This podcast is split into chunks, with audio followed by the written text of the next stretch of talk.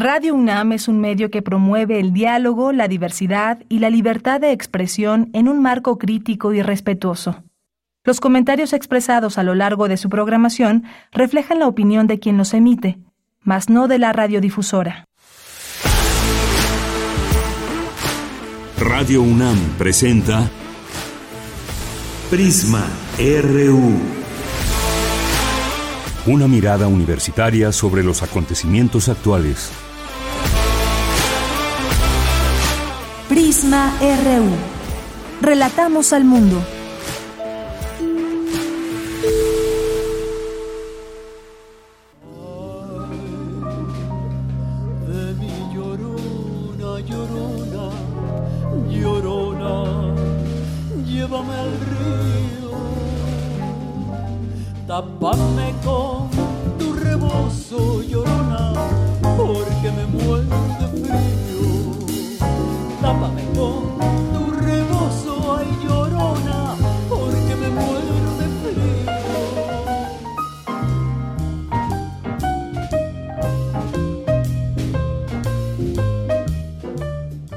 ¿Qué tal, eh? ¿Sabían o conocían de esta versión de La Llorona? Bueno, ahora se escucha en estos días mucho la canción de La Llorona, pero hay muchas versiones. Y hoy quisimos, pues, proponerle esta canción, La Llorona, con Laura Questinger y el Club de Algodón en esta versión jazz. Escuchemos un poquito más de esta música.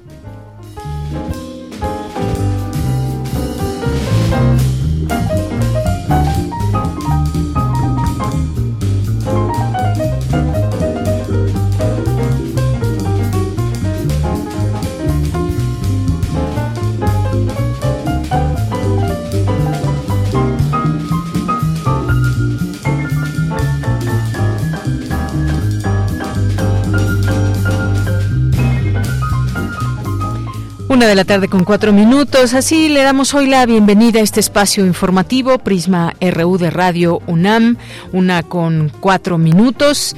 Bienvenidas, bienvenidos. Yo soy Deyanira Morán, a nombre de todo el equipo. Les saludamos con mucho gusto. Gracias por esta sintonía en el 96.1 de FM en www.radio.unam.mx, donde quiera que nos estén escuchando. Les agradecemos muchísimo esta sintonía. Hoy, pues hoy es Día de Todos los Santos, comenzamos estas celebraciones del el Día de Muertos. 2 de noviembre, pero pues también el 1 tiene su significado y justamente para eso tenemos hoy una mesa de análisis sobre identidad cultural, apropiación cultural, historia del Día de Muertos, eh, pasando pues por las tradiciones, simbolismo, significado, el pan, las flores, eh, festividades destacadas en México. Vamos a tener aquí el gusto de recibir a Francisco Montalvo. Eh, que es licenciado en Historia por la Escuela Nacional de Antropología e Historia, maestro en docencia para la educación media superior y bueno, tiene un perfil completamente pues de acuerdo a esta este día que queremos platicarles. Y también vamos a tener aquí a José Alejandro Fukigaki, él es antropólogo por la UNAM y por la Universidad Autónoma del Estado de Morelos con postdoctorado en el Museo Nacional de Universidad Federal de Río de Janeiro, Brasil. Y bueno, tendremos aquí a ellos dos para hablarnos de este día del Día de Muertos. También tenemos información sobre lo que está pasando en Guerrero, por supuesto, nos enlazaremos hasta allá para conocer de cerca la situación.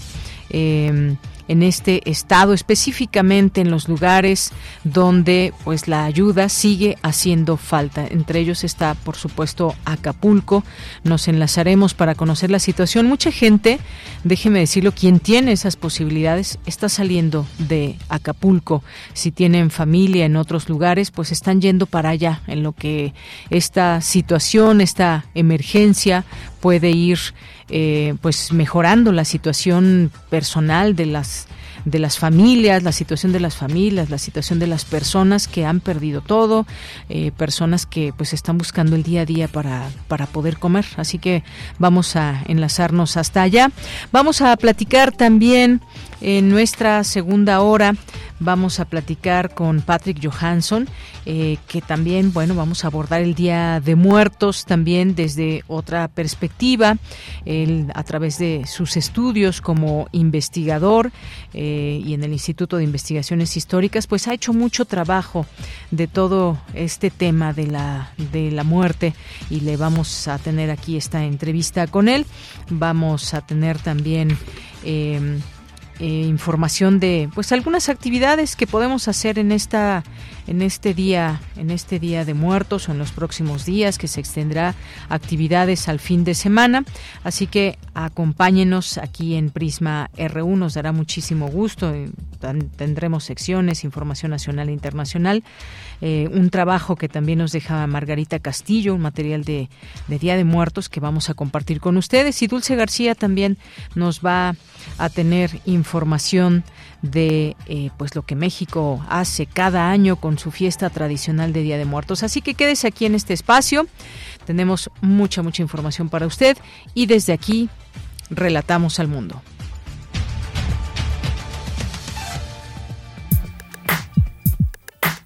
Relatamos al mundo. Relatamos al mundo.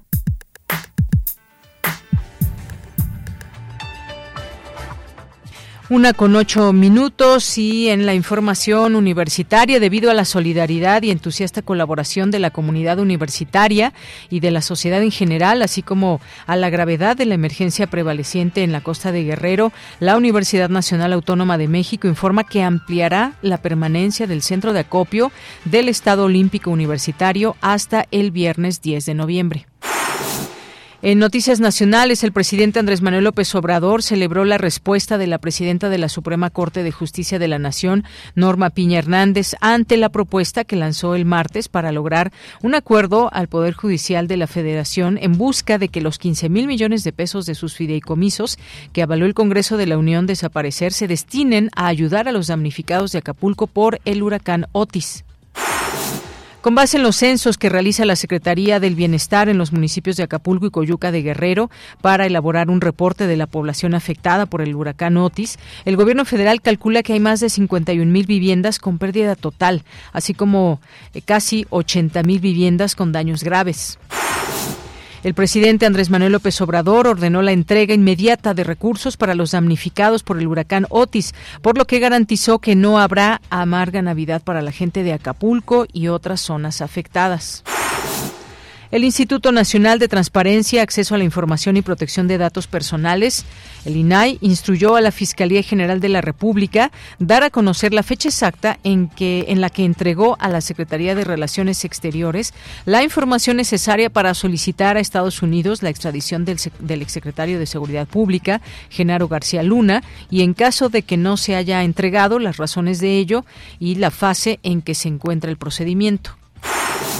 En septiembre de 2023, los ingresos por remesas provenientes del exterior alcanzaron un nivel de 5.613 millones de dólares, lo que representó un crecimiento anual de 11.4%, informó este miércoles el Banco de México.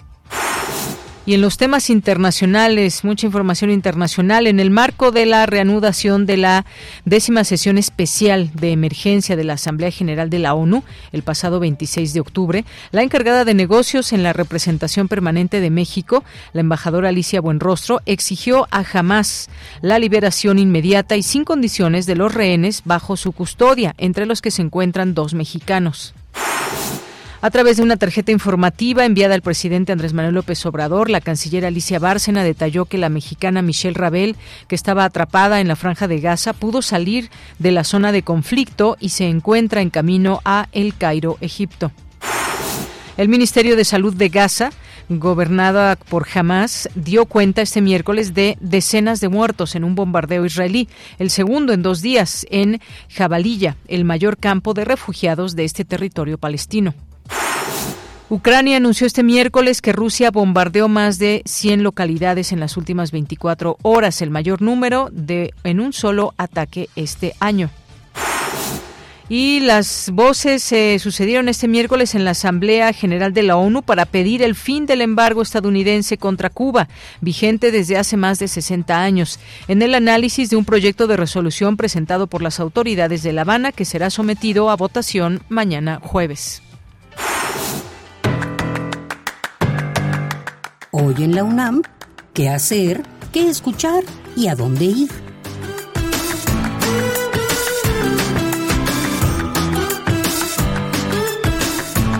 Hoy arrancó la vigésima sexta edición del Festival Universitario de Día de Muertos, organizado por la Dirección General de Atención a la Comunidad de la UNAM.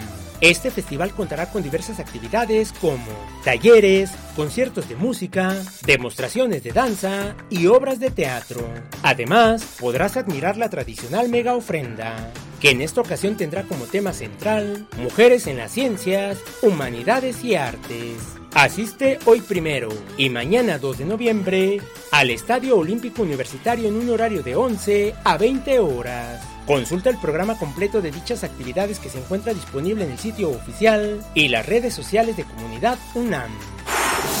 Como parte de las actividades de la 26 edición del Festival Universitario de Día de Muertos, se llevará a cabo una exhibición de baile regional, danza contemporánea y española. La cita es hoy, en punto de las 15.40 horas en el escenario A de la 26 edición del Festival Universitario de Día de Muertos, que se lleva a cabo en el Estadio Olímpico Universitario. Te recomendamos el concierto de la Orquesta Huehuecoyot y el Ensamble Prometeo, que se presentarán hoy, en punto de las 17.15 y 17.40 horas respectivamente, en el escenario A de la 26 edición del Festival Universitario de Día de Muertos. Para Prisma RU, Daniel Olivares Aranda.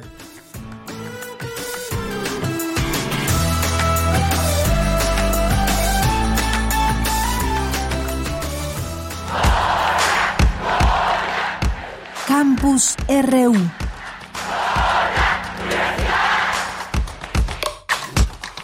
Bien, en estos momentos muy difíciles para Acapulco y otras zonas costeras de Guerrero, la UNAM nos informa, debido a la solidaria y entusiasta colaboración de la comunidad universitaria y de la sociedad en general, así como a la gravedad de la emergencia prevaleciente en la costa de Guerrero, la Universidad Nacional Autónoma de México informa que ampliará la permanencia del centro de acopio del Estado Olímpico Universitario hasta el viernes 10 de, noviembre. El centro de acopio estará abierto todos los días, incluido el sábado 4 y el domingo 5 de noviembre en el horario acostumbrado de las 10 a las 18 horas. Se sugiere colaborar con agua embotellada, alimentos enlatados, objetos para higiene personal, artículos de baño, insumos para primeros auxilios, ropa limpia y en buen estado, cobijas y colchonetas y herramienta de mano para la remoción de escombros, tales como palas, picos, barretas y carretillas. A la medianoche de ayer, un cuarto contenedor despachado del centro de acopio del Estadio Olímpico llegó a la sede de la Universidad Autónoma de Guerrero con 17 toneladas toneladas de ayuda más, de más ayuda. A la fecha eh, de los centros y mesas de acopio ubicados en instalaciones universitarias, la UNAM ha podido enviar al estado de Guerrero un total de 82 toneladas de diversos productos como apoyo a la población. La UNAM agradece todas las muestras de solidaridad y confianza de las y los universitarios y de la ciudadanía para hacer llegar la ayuda a la población guerrerense que hoy enfrenta tan compleja situación. Y justamente nos enlazamos hasta allá, hasta Acapulco, Guerrero. Eh, eh, porque pues no hay no hay eh, pues suficiente, no es no está siendo suficiente el apoyo. Qué bueno que mucha gente se ha volcado y demás, pero hace falta mucho más de lo que de lo que podemos percibir. Hay quienes pues de manera muy clara nos han mencionado todo lo que hace falta y que en primerísimo lugar pues está la falta de agua. Me enlazo hasta allá con el doctor Gavino Solano Ramírez, él es doctor en ciencia política por el Instituto Internacional de Estudios Políticos Avanzados Ignacio Manuel Antamirano de la Universidad Autónoma de Guerrero, adscrito al mismo instituto como profesor investigador en el puerto de Acapulco Guerrero. Doctor Gavino, bienvenido a este espacio. Muy buenas tardes. Buenas tardes, Yanira. Gusto saludarle. Este, pues estamos aquí eh, con esta situación de emergencia, con muchas dificultades, pero estamos aquí a la orden. Así es, con muchas dificultades y justamente, doctor Gavino, pues yo quisiera preguntarle respecto a esto porque eh, pues las personas principalmente en Acapulco, pero son otras zonas también afectadas, pues están viviendo una situación que pues de un día para otro les cambió la vida. Muchas personas han perdido todo, ¿Cuál podría ser, digamos, su análisis, su valoración en este momento con respecto a lo que usted también en carne propia está viviendo con su familia? Se habla de que hay muchas personas de que están dejando el puerto de Acapulco. Si tienen familia en otro lugar de Guerrero, se van para allá. ¿Cómo está esta situación, doctor? Deyanira, es una situación en todos los sentidos inédita. Eh, nunca, como se ha dicho, nunca habíamos tenido una experiencia de este tipo y regularmente cuando hay antecedentes pues te preparas no en esto cualquier previsión cualquier situación de que se haya podido prever fue fue rebasado. Y en eso significa que fue rebasado toda todo modelo de precaución gubernamental incluso social porque pues nunca habíamos tenido una experiencia de esto entonces no estábamos preparados, nunca nos imaginamos tener una situación de esta naturaleza. Y eso, pues en primera, los efectos fueron más fuertes eh, de lo esperado. Y en segunda, la parte de las consecuencias que tendrá esta, este fenómeno para la sociedad acapulqueña, que la mayor parte pues pegó ahí, eh, todavía no la podemos dimensionar. La parte material ahí está, es incuantificable, porque pues casi todo, todo, todo sufrió algo de desperfecto, de deterioro.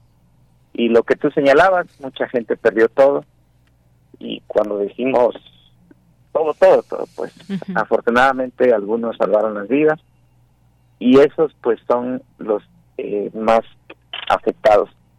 Lo otro, la parte emocional de Yanira, es una situación caótica de psicosis, de crisis, de desconfianzas. Y por la otra parte, de solidaridad, de apoyos, de eh, acercamientos, este, esa dualidad humana tan, tan propia de nosotros se expresa ahí. Los primeros días fueron eh, primero de asombro y después salió esa parte negativa del, de una parte de la sociedad del saqueo discriminado a los este, comercios, no solamente de bienes básicos, sino también de, de, lujo, por ejemplo Liverpool, que puedes encontrar de básicos ahí. Y esa gente pues eh, obstaculizó eh, pronto la organización social, la recuperación del espacio, eh, el alejamiento incluso con nuestros propios vecinos, porque pues desconfiamos de todos. Y naturalmente las instalaciones gubernamentales pues también colapsadas, no este, había forma de que pudieran reaccionar de manera inmediata. Llegó porque habría que abrir la, el puente aéreo, el puente terrestre, tardó unos días y esos días fueron eh, de, apocalipsis, vamos a decirlo así, de las películas que uno ve eh, generalmente de terror, pues parece ser que, que quedaron cortas. Esa cuestión de la confianza humana se empieza a recuperar, se siente, eh, pero también hubo esa parte de asaltos, saqueos, este, cosas horribles, pues. La situación de cómo nos rebasó eh, yo creo que eh, la, es atípico este fenómeno, tal como ahora ya podemos informarnos. En horas se transformó de una depresión tropical en un fenómeno de esta naturaleza. Doctor, no hay forma de preverlo, pues, de anticiparlo y muchos, muchos, incluso las propias ciudadanías quedó eh, a expensas de eso, los que pudieron se refugiaron, pero pues muchas gentes no lo pudieron hacer. Esa es la lo que puedo comentar hacia bote pronto, Yanela. Sí.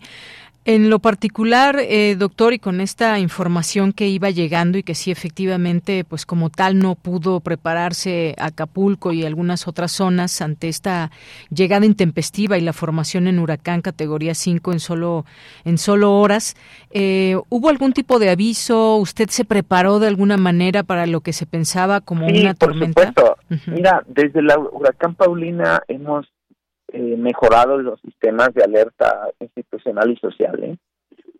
Eh, quien está al frente de la Secretaría de Protección Civil Estatal es un, es, un experto en estas cosas. Eh, estuvieron monitoreando el fenómeno y pues todos hasta las 7, 8 de la mañana era depresión tropical, o sea, está ahí. Yo todavía fui a Chilpancingo a trabajar, regresé a Acapulco a las una de la tarde ya era categoría 2 o 3, algunos decían. Y todavía con el pronóstico de que iba a pegar a las 4 o 6 de la mañana.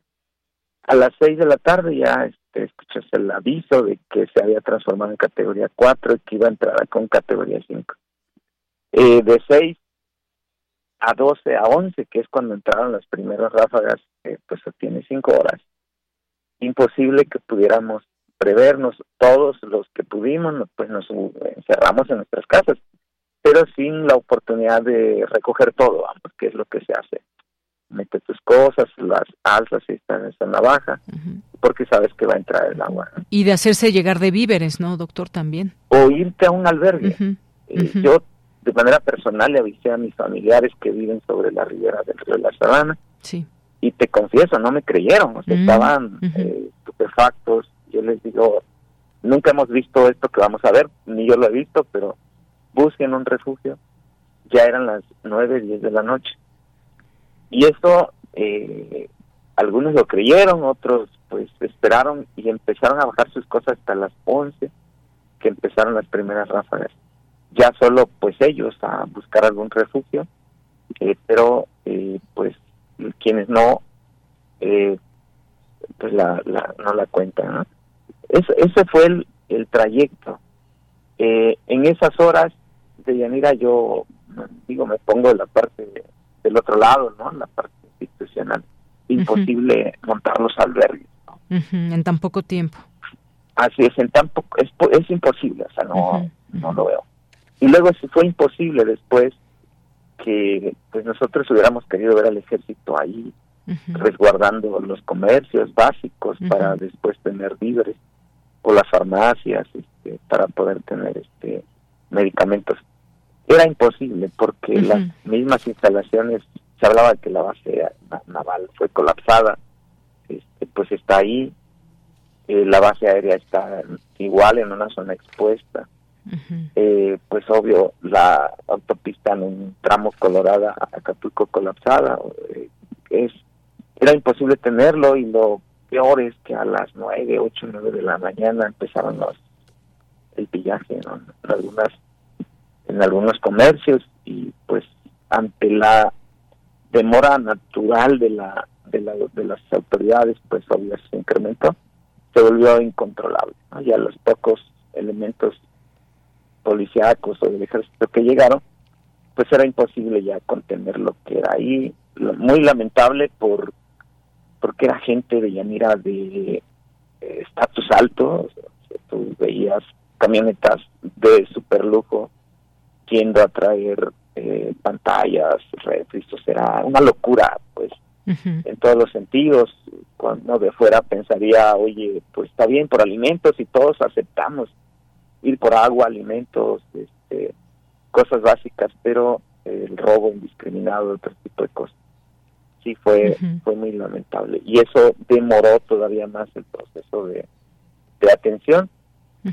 Eh, no obstante al, al segundo día estaba la CFE trabajando este, eh, ellos anunciaban dos semanas de recuperación este muy muy eh, agradecidos con ellos porque pues no son de aquí vienen todo el país eh, el, el, calor en Acapulco solo lo soportamos los que vivimos acá. Eh, no hay, hay poca agua este, y la que se puede obtener pues se la ofrecemos a ellos, ¿no? están trabajando. Y viene la otra parte, la, la evacuación de Yanira, los que podemos nos estamos moviendo a los lugares donde tenemos familias. Muchos estudiantes, pues yo me muevo en el ámbito universitario, muchos profesores, estudiantes, ya salieron, están en la Ciudad de México, modelos, Querétaro, este, algunos se fueron a su país, algunos colombianos que estaban acá.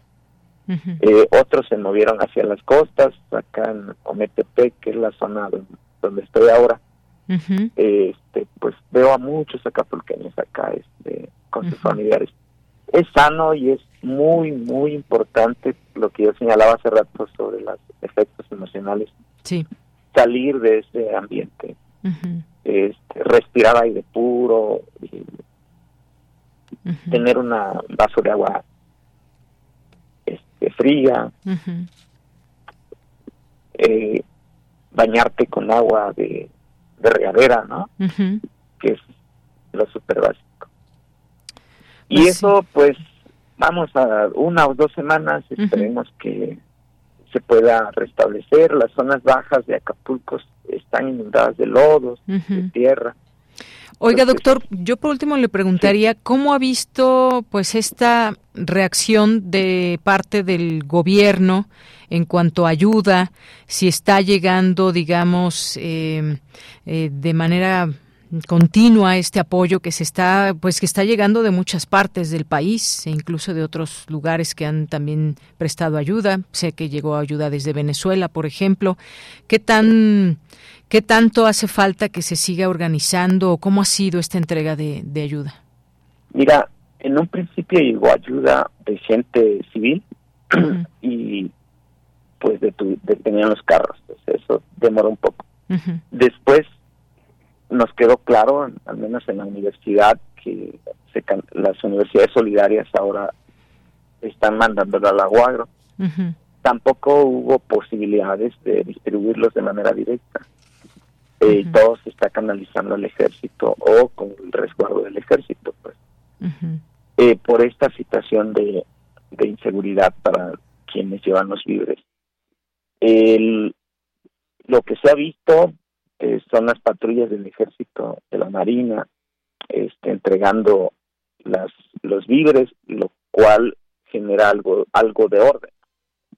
Eh, lamentablemente no es posible que tengan una cobertura en todo el, municipio. Eh, habrá colonias que, que no han llegado, que no han podido acceder. Este, incluso un periodista hoy se quejaba que en la zona de clase media de Caleta no habían llegado eh, pues sí, no, no es, ha sido en parte la dificultad del acceso, en parte por la, las dificultades para distribuir las despensas o los víveres para la gente por la inseguridad y en parte también este pues la policía por ejemplo de Acapulco eh, hace años que no funciona de manera adecuada no, no tiene un funcionamiento adecuado la policía del estado está visible, está trabajando, los agentes de la fiscalía se ven y obviamente pues la guardia y el ejército, ¿no? Pero eh, la dimensión es mayúscula bien. Sí. Este, vamos, la paciencia pues es de, este, se agota y hay gente pues obvio de manera normal que se queja, tienen mucha razón, este, pero la dimensión de lo del destrozo, de la devastación también va a demorar lo que en cualquier circunstancia es muy rápido. Esa combinación de inseguridad, de que no cualquiera puede distribuir estas cosas, vamos, que nos organizáramos de manera civil en la universidad y entregáramos eso, pues no pasaríamos de la entrada de Acapulco. Claro. Eso nos queda, nos queda claro también a todos y pues, por eso ha sido un poco más más lento. Sí. Luego hay este colonias que no se puede acceder. Esa es la otra, por el derrumbe de árboles, de postes de luz, este, por el cúmulo de lodo, de basura que está, que está ahorita. Doctor, pues Gracias por hacernos este acercamiento a lo que está viviendo una persona como usted que ha estado pues desde ese momento allá usted vive y que nos nos permite eh, entrar, acercarnos a una realidad que por mucho que veamos fotografías y videos, pues creo que lo que viven las personas es lo que también tenemos que escuchar. Eh, ojalá que siga llegando esta ayuda, no se ha parado, escuelas hasta donde vemos, por cualquier lado están estos centros de acopio y que se haga llegar, pues esto con lo que estamos apoyando, con lo que podemos, los centros de acopio, ahí están, el de la Universidad eh, de la UNAM, que llega directamente a la Universidad de Autónoma de Guerrero si usted nos permite, doctor, ojalá que podamos platicar en unos días más para ver cómo, pues cómo va la situación y cuáles son sus puntos, eh, pues de analizar y de que nos acerque y nos siga acercando esta realidad. Sí, por supuesto, Yanira, en la medida que tengamos señal. Este, También eso. Y, espacio, yo me estoy moviendo. Mira, escuchaba lo que se pide. Sí. fíjate lo, lo básico, Yanira, agua. Eh, porque al final tú puedes tener granos, pero no, no tenemos para, para hervirlos, claro. Eh, pues ¿Cómo lo comes? Todo que sea enlatado, pero también hay otra cosa, este, que, bueno, yo me he dado a la, con mis familias, eh, parientes, amigos, a, compramos una motosierra, la encontramos, la única que encontramos en la única ferretería abierta, eh, y nos pusimos a, apoyar a derramar, eh, a buscar el acceso en las casas que se les cayeron los árboles. O sea, es decir, los árboles que cayeron sobre las casas. Eso funciona mucho, pero necesitas gasolina. Claro. Luego compramos una planta de luz, de generador, generador de luz. Acá en la zona baja de Acapulco hay muchas muchos pozos artesanos de agua, pero necesitas la planta. Pues. Pues hemos estado como viajando con la camioneta esperando que no se ponche la llanta porque no va de manera de repararla sí. para poder este llevar agua. Fíjate que esa esa acción es súper efectiva. Quien tenga un rotoplazo un, un depósito ya se podrá podrá tener agua y un poco eh, de luz para su conectividad para sus celulares y al menos estar esperando la señal. Muy bien. Pues, Esas tres cositas son fundamentales. Bien, pues gracias doctor por, por esta conversación. en otro momento pues seguiremos hablando con usted. Desde aquí un abrazo solidario, usted, a su familia, a la gente que lo está padeciendo allá en Guerrero, sobre todo en Acapulco. Gracias doctor. Muchas gracias Deyanira, de verdad, y muchas gracias a quienes están aportando lo poco que tienen, lo poco que pueden también o lo mucho que hacen por nosotros, de verdad que es eh, algo muy gratificante. Muy bien. Doctor, muchas gracias. Buenas tardes. Un abrazo. Buenas tardes. Hasta, luego. Fue el doctor Gavino Solano Ramírez, que en otros momentos platicamos con él de política. Hoy, pues en este caso, quisimos acercarnos a través de él y conocer de su propia voz lo que está aconteciendo allá en Acapulco. Continuamos con nuestra mesa de análisis. Tu opinión es muy importante. Escríbenos al correo electrónico prisma.radiounam@gmail.com. ¿Por qué en México celebramos la muerte? Quizás sea difícil definir en qué momento de la historia se impuso que solo se celebrara a los muertos el día primero y 2 de noviembre. Sin embargo, este ritual que conocemos surge a partir de un origen cristiano y uno prehispánico. Algunas de las tradiciones que hoy llevamos a cabo, como la ofrenda, en realidad se realizaban al enterrar al difunto, pues se creía que los alimentos que se les regalaba les iban a ser necesarios en su proceso mortuorio. Sin embargo, los mexicas, quienes habitaban el centro de México, no tenían solo dos fechas para recordar a los difuntos, sino cuatro. Estas se dividían dependiendo de la causa de muerte de cada persona. En el Mictlán, iban a parar aquellas personas que habían muerto por la edad y por enfermedades no consagradas. El Tlalocan recibía ahogados, pues estaba regido por Tlaloc. En este lugar abunda el agua y la naturaleza. El Tonatiuh Inchan es la casa del sol. Este lugar se caracterizaba por ser el paradero de las personas que morían en batalla, así como de las mujeres que morían en parto, siendo sus sacrificios necesarios para que el sol recorriera la bóveda celeste. Finalmente, el Sincalco era donde llegaban los infantes que no habían sido destetados, por lo que en este lugar encontraban alimento en el árbol de la vida. Por otra parte, es probable que a partir de la conquista española se decidiera recordar a los niños difuntos en el llamado Día de Todos los Santos, y a los adultos en el Día de los Santos Difuntos. La fiesta de Todos los Santos se originó en Europa, cuando en el siglo XVII los restos de los santos crucificados fueron transportados desde Roma. Ambas fechas aún se celebran en España y algunas de sus colonias. Bien, pues muchas gracias a Emiliano Tobar que nos hace esta introducción a esta mesa de análisis y les presento ya a los invitados que han llegado.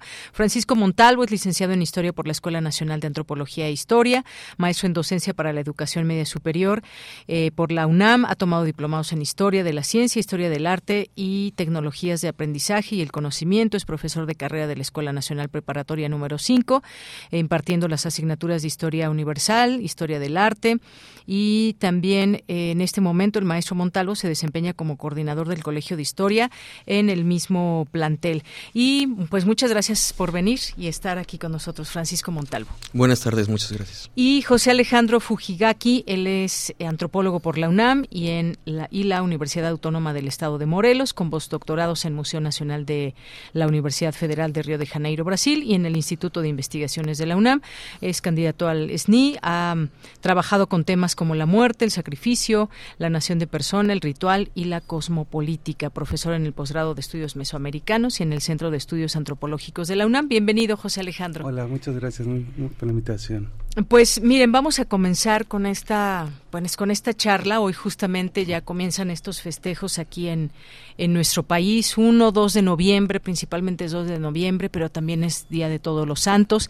Y me gustaría que de lo que pues nuestras tradiciones, cómo pues cómo al paso de los años seguimos conservando eh, pues muchos de los rituales y sobre todo hay y en específico en algunas zonas de nuestro país donde son incluso pues más con una tradición más eh, arraigada digamos no esto es parte de una identidad cultural de una apropiación cultural. Esta historia del Día de Muertos que es muy grande. Qué decir en estos días cómo empezar o cómo plantearnos también eh, pues el señalar siempre esta importancia que ha sido muy grande en el país y que ha jalado también o, ha traído muchas miradas internacionales. Doctor. Eh, bien, pues primero que nada eh, me gustaría hablar de el origen ¿no? de, de estas festividades, que en realidad tenemos dos interpretaciones. La primera que es de origen prehispánico y que de ahí lo podemos trasladar hacia los ritos que se hacen hoy en día pero también hay una perspectiva crítica que eh, proviene sobre todo de investigaciones de la maestra eh, Elsa eh, Malvido, que nos comenta que, pues en realidad, no es tan cierto que sea de origen prehispánico. En el mundo prehispánico había cientos, si no es que miles de, pueblos sobre los que en realidad se sabe muy poco sobre sus ritos al respecto y tenemos eh, la información sobre todo de los grupos nahuas y de los grupos mayas. Eh, de ahí hasta la época colonial, que es cuando ya eh, viene este proceso de evangelización, ¿no? este proceso de conversión al catolicismo, que efectivamente se vuelve una fiesta indígena, pero ya eh, no tanto como un sincretismo, sino más bien como una imposición. Se sabe también que muchos de, eh, de, los aspectos de estos rituales son europeos, son incluso de la antigüedad, romanos eh, y celtas. ¿no? Los celtas, por ejemplo, lo que hacían era tener estas festividades eh, en los últimos días de octubre, principios de noviembre, que tienen que ver con fiestas agrícolas. Y muy hábilmente eh, los cristianos en realidad lo que hacen es retomar estas festividades para poder hacer más sencilla la cristianización o la conversión, cambiando el objeto de culto, pero no las fechas de culto. Y de esta manera, poco a poco, incluso llegan al mundo novohispano eh, todas estas festividades. Por ejemplo, en el caso de las calaveritas, el Día de Todos los Santos, en las iglesias eh, todavía hoy en Europa, sobre todo en el mundo rural, se las reliquias se sacan eh, en, las iglesias para que la gente pues vaya a rendirle culto. Las reliquias pues son estas partes eh, de restos humanos de, los santos, eh, que se pensaba que de alguna manera si se les rezaba, se les oraba, se podrían obtener indulgencias y de esa manera eh, reducir el tiempo que los difuntos o en las almas de los difuntos pasaban en el purgatorio.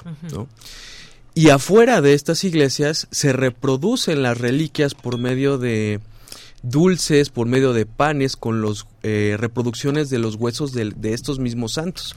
Esto todavía ocurre, ¿no? Entonces, en este sentido, es importante porque eh, lo que nosotros podemos entender hoy eh, como el Día de Muertos en realidad también es una construcción que no necesariamente trae lo prehispánico y que estas investigaciones nos dicen que se consolidan en pleno siglo XX.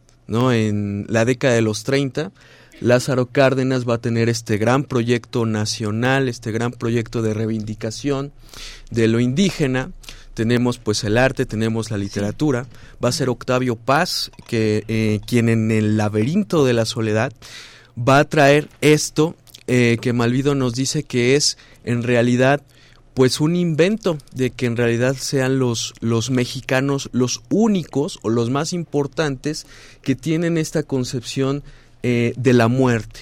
en realidad hay muchos pueblos que también cenan con sus muertos. Hay muchos pueblos también, eh, no nada más en Europa, sino en América Latina, en el que estos días son muy importantes, pero que lo que en realidad hace paz y todos estos intelectuales de los años 30, pues es eh, eh, establecer este discurso nacionalista que va a forjar una identidad que hoy es cierta, ¿no? Que hoy es muy importante para los mexicanos, pero también sobre todo para el turismo.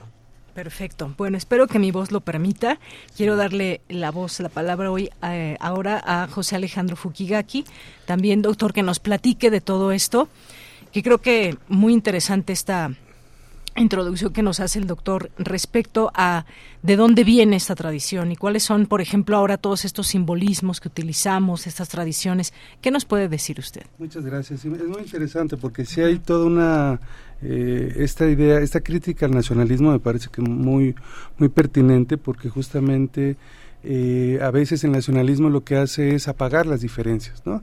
Entonces yo trabajo eh, principalmente con pueblos del norte de México, entre los rarámuri o tarahumaras de la sierra de Chihuahua, y la tradición, por ejemplo, hay muchas tradiciones indígenas dentro de este país, ¿no? Y dentro de este continente, como dice Francisco. Entonces, eh, que hayamos, eh, hace 20 años se hizo la declaratoria ¿no? de, las fiestas indígenas del Día de Muertos como patrimonio intangible de la, humanidad. Y bueno, es interesante que se dé una visibilidad hacia las formas culturales y políticas que hacen los, pueblos indígenas. Eh, pero eso no nos tiene que nubilar para saber que existe una gran pluralidad de, estas, de estos pueblos. Entonces, por ejemplo, entre los rarámuri, una de, los, de las cosas más importantes para los días de muertos es hacer las fiestas para que los muertos se vayan. Es cultivar un camino del olvido, es crear un camino del olvido a través de muchísimo trabajo ritual, económico, político. Entonces, esa, y, en la declaratoria eso no está, por ejemplo, ¿no? Entonces tenemos ahí una ambivalencia porque al, al reconocer en términos institucionales que existen esas tradiciones como algo muy importante y como muy bonito, de alguna manera se desdibuja una potencia política que está detrás. Yo considero también, si bien como dice Francisco, hay una tradición eh, mediterránea que hay que analizar muy bien, que hay que incorporarlo dentro de los análisis. También creo que existen, por ejemplo, dentro de estas tradiciones eh, de, las poblaciones indígenas, eh, como los rarámuri o los nahuas o los mayas, eh, el trato con los muertos es una teoría política. Quiero decir, ¿Qué quiero decir con esto? Cuando, la, cuando nosotros nos vinculamos con nuestros muertos, nosotros estamos estableciendo ciertas formas de creer en la persona, de, la, creer en, la, en cierto tipo de colectivo, en cierto tipo de territorio, ¿no? Por ejemplo, los nahuas o los mexicas antiguos, o los nahuas actuales, mucho del vínculo con, sus muertos tiene que ver directamente con el vínculo con los territorios, ¿no? Por eso también los territorios se vuelven algo tan importante para la disputa, ¿no? Y porque están los antepasados y los muertos que rigen la sociedad gran parte de, de las formas económicas, políticas, la gente viaja para venir a, hacer estas fiestas, eh, es muy importante ese arraigo con el territorio. Eh, lo mismo sucede, por ejemplo, en la Sierra Tarahumara, que si bien los tienen que alejar, también saben que ahí están parte de, su historia y sus territorios. ¿no? Entonces, cuando, eh, los, hay que... Hay que complejizar un poquito más. Si bien puede ser cosas muy bellas como las películas de Coco y todo eso, tenemos que saber que no es lo único. Y que los muertos y que los mexicanos no nos reímos mucho, o sea, hay, muertos que no nos causan risa, ¿no? Como las muertas, como las, las, mujeres asesinadas, como muertos por, por, por, tragedias, como puede ser el huracán, como, hay muertos que nos causan risa. Claro que dentro de la construcción del, del, de las relaciones con ellos, con los muertos y los antepasados, se, se establecerán lazos rituales y políticos muy importantes que dan vida a estas comunidades. Entonces, a mí me gustaría que los eh, radioescuchas colocaran, eh, si bien qué, qué bueno que nos divertimos y hacemos disfraces y está toda esta mezcla que a mí me parece maravillosa, recordar que hay mucho dolor también detrás y hay muchas reivindicaciones políticas que hay que tener en cuenta para que nuestra mirada hacia eso no quite, que lo folclórico no quite la potencia creativa de estos pueblos, ¿no? Es algo que se está creando todos los días, es algo que se está transformando, es algo, se van a crear nuevas tradiciones de aquí a futuro, ¿no? La idea de tradición también es muy interesante, que es algo plástico, es algo que se va modificando, y si no se modifica, se muere. Entonces, con los muertos tenemos justamente esta, estas relaciones y, y sobre todo la pluralidad, ¿no? O sea, entender que ni en los pueblos llamados mesoamericanos todo es lo mismo, ni en los pueblos del norte o noroeste de México es lo mismo. Y hay tradiciones que sí son de largo alcance, pero con, muchísima, con muchísima transformación, que es lo más interesante desde el punto de vista antropológico. Claro, y creo que pues justamente toda esta fusión que se ha hecho, pues ahora, ¿qué, qué podemos hoy, cómo, cómo le entramos a este Día de Muertos?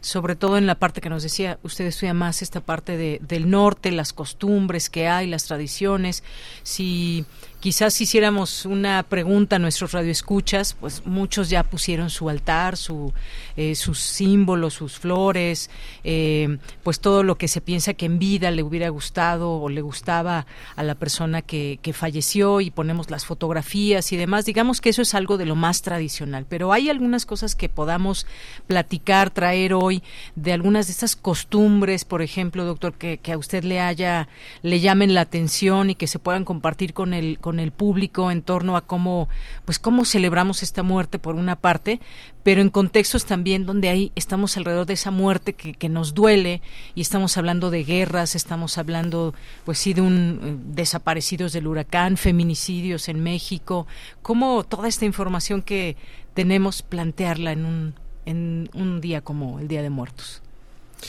Sí, me parece que es importante, sobre todo en nuestro contexto, nuestro contexto de desastres naturales, pero que también tiene que ver con delincuencia organizada, con crisis migratoria, porque eh, pues vuelvo al punto de esto que se quiere hacer pasar como que el mexicano siempre es festivo en torno a la muerte.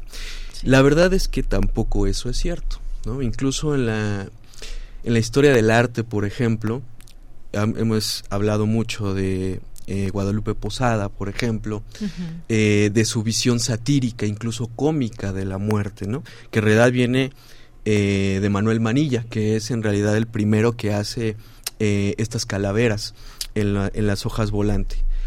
Pero en la misma época, finales del siglo XIX, principios del siglo XX, Julio Ruelas, por ejemplo, tiene otra perspectiva completamente distinta del el retrato de la muerte.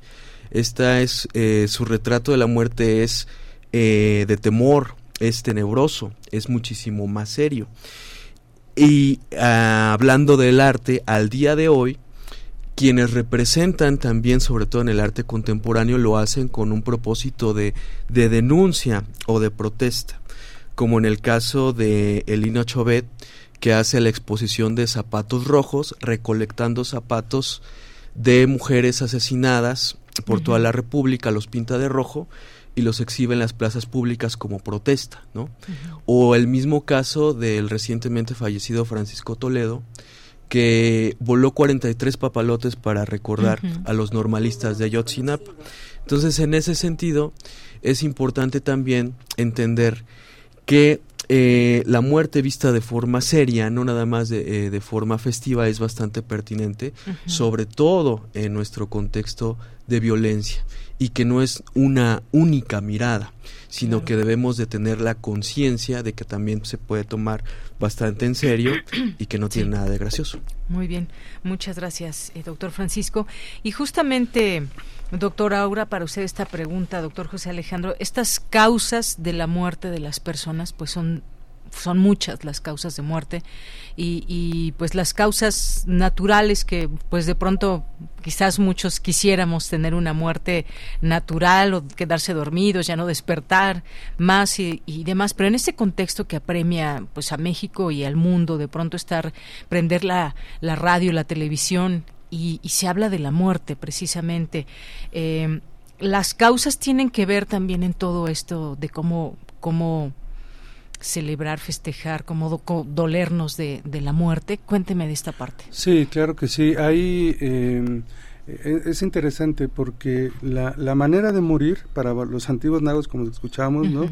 este, eh, determinaba el destino de la muerte, ¿no? Eh, para, para los, al menos para los mexicas de, de, del área del centro de México pero este la, la, manera en que nosotros hay que aprender a morir de otra manera no o sea hay que hay que aprender a, a vincularnos con los seres humanos y más que humanos de otra manera hay, hay una cosa, cuestión muy muy muy compleja que uh -huh. ningún colectivo humano más que humano vive sin matar a alguien más, ¿no? Eso uh -huh. es algo. Y matarse, eh, matarse a sí mismo es más problemático. Uh -huh. Y creo que hay mucho que aprender en términos de morir de formas eh, que sean mucho más humanas, ¿no?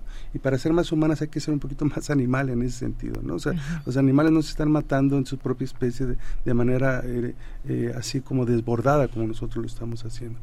Entonces me parece que justo eh, necesitamos crear un tipo de tanatología social, ¿no? O sea, como en términos, eh, eh, en, el sentido de, de, ser mucho más empáticos en los sufrimientos de los otros, en la vida de los otros, ¿no? Porque la muerte al final de cuentas tiene que ver cómo nosotros vemos la vida, cómo se valoramos la vida.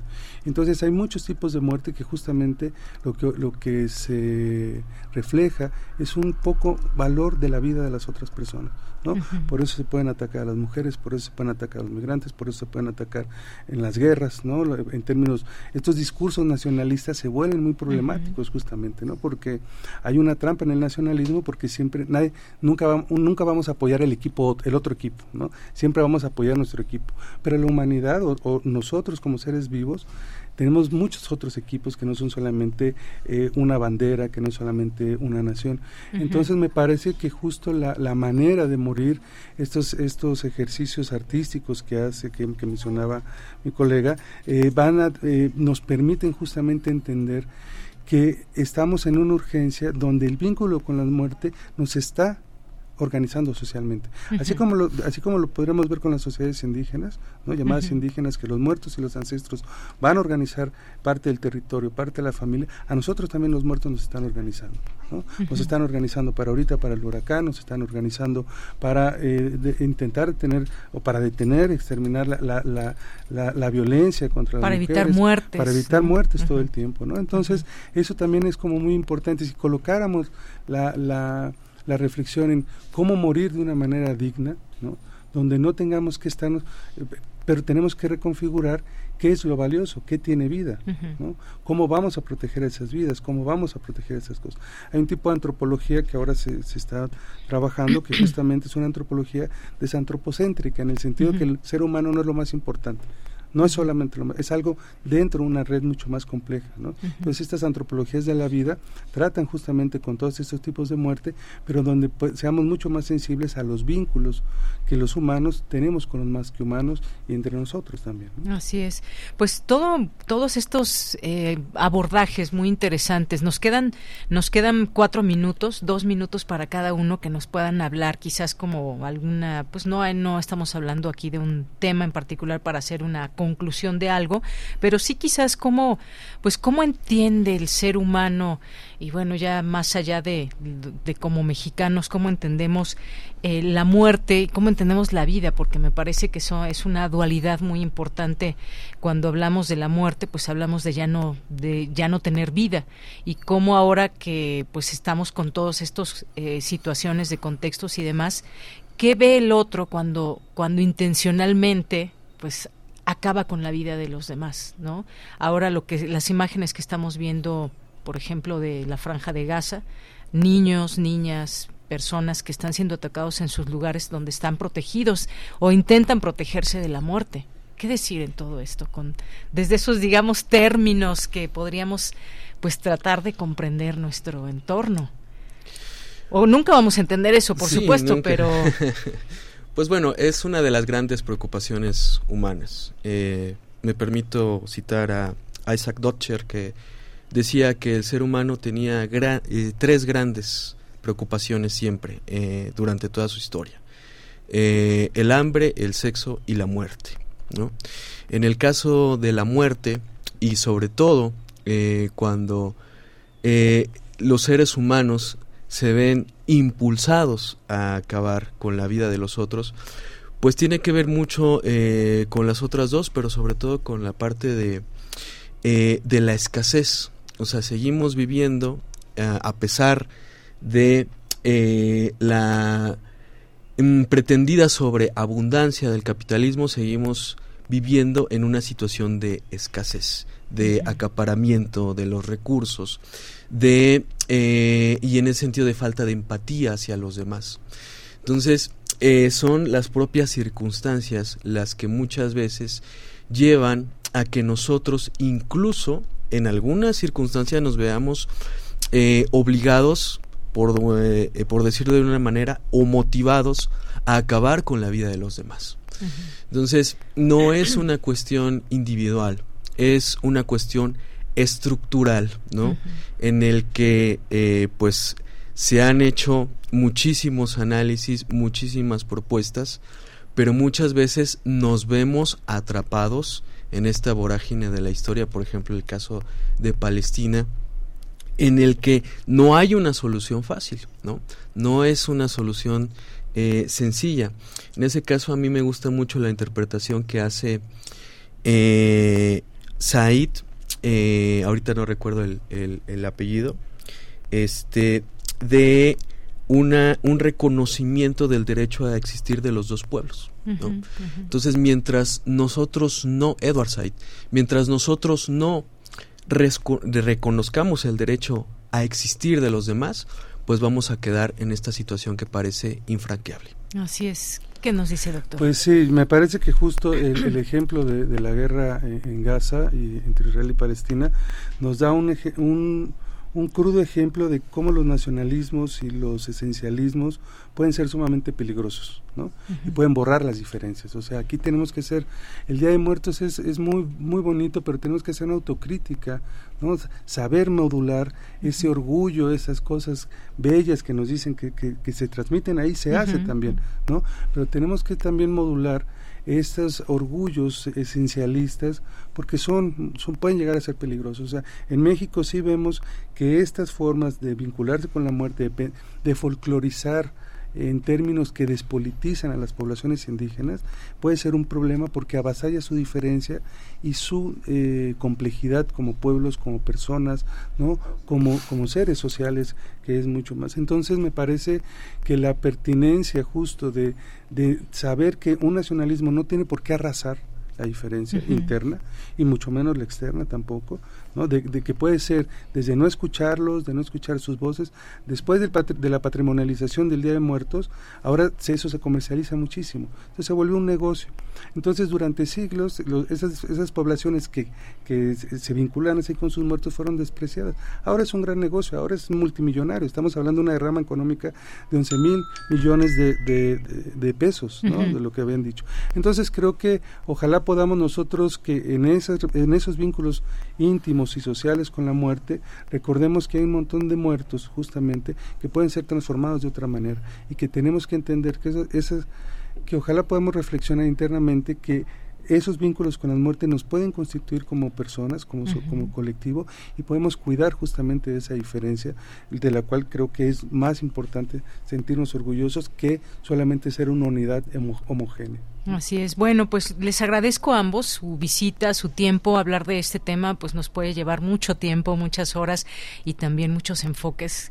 Eh, creo que pues aquí hablamos un poco de eso que significa desde el pasado, la historia, pero también hasta llegando al presente y realidades que nos que nos acontecen en relación con la muerte. Muchísimas gracias a ambos, Francisco, doctor Francisco Montalvo, muchas gracias por venir. Muchas gracias. Gracias, doctor José Alejandro Fukigaki. Muchas gracias. Buenas tardes. Son las dos de la tarde, vamos a ir a un corte, regresamos a la segunda hora de Prisma RU. Tu opinión es muy importante. Escríbenos al correo electrónico prisma.radiounam@gmail.com.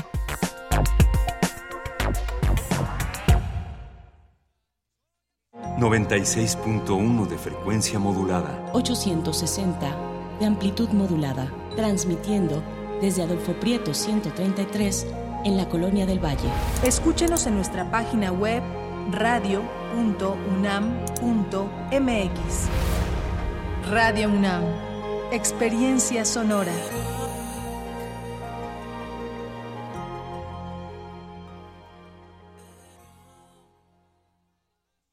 ¿Sabes qué significa para Morena? Primero los pobres. Te lo explico. No crecer, más violencia y más mentiras.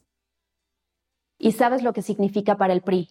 Primero los pobres, te lo digo, sacar a nuestras familias de la pobreza y que todos sigamos prosperando. Morena destruye. El PRI construye. PRI sí sabe gobernar. Por supuesto.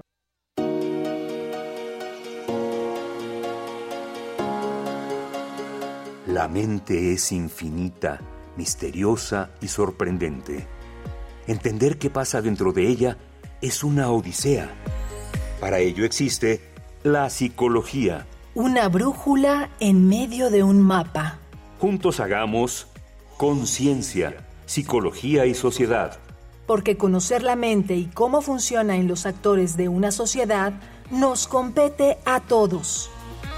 Todos los lunes a las 6 de la tarde por el 96.1 de FM o en la página web radio.unam mx Un programa de la Facultad de Psicología y Radio UNAM. Experiencia sonora.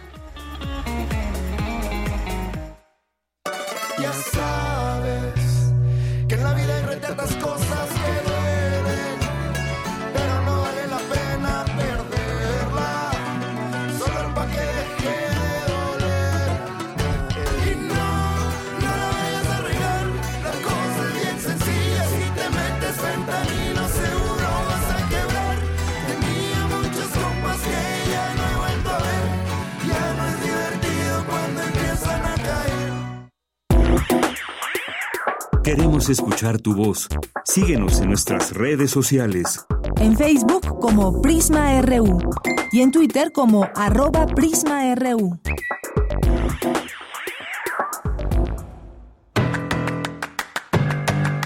Mañana en la UNAM, ¿qué hacer? ¿Qué escuchar? ¿Y a dónde ir?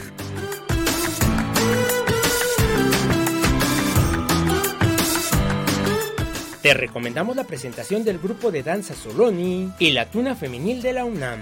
Las citas mañana en punto de las 12 y 13 horas en el escenario A de la 26 edición del Festival Universitario de Día de Muertos, que se lleva a cabo en el Estadio Olímpico Universitario.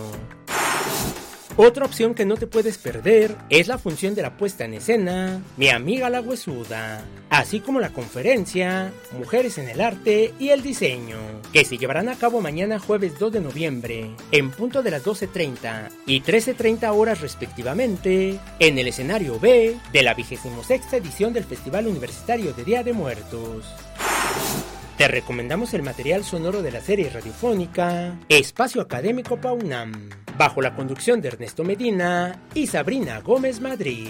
Te invitamos a escuchar la serie de cápsulas en las que la doctora Aide Elena Rodríguez Serrano, investigadora y académica de la Facultad de Psicología de la UNAM, nos habla sobre el tema Violencia política contra las mujeres en razón de género.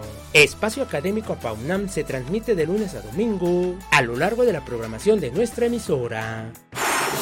La Unidad de Vinculación Artística del Centro Cultural Universitario Tlatelolco organiza el taller Tatuajes Fúnebres, donde aprenderás a realizar, a través de este arte, diversos diseños relacionados con el Día de Muertos. El taller Tatuajes Fúnebres se llevará a cabo mañana jueves 2 de noviembre, de 11 a 14 horas, en el Centro Cultural Universitario Tlatelolco.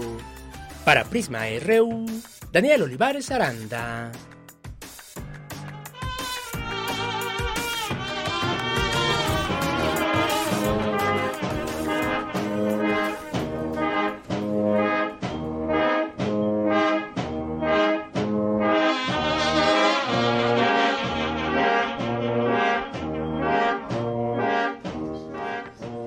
Tiki tiki, tiki taka.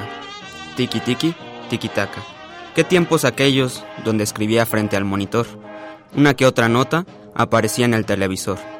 Somos muchos los que nos fuimos, pero más los que verás, porque el periodismo de adeveras siempre cuenta la verdad. Mi familia siempre me pone en el altar. Ya quiero que sea noviembre para volverlos a visitar.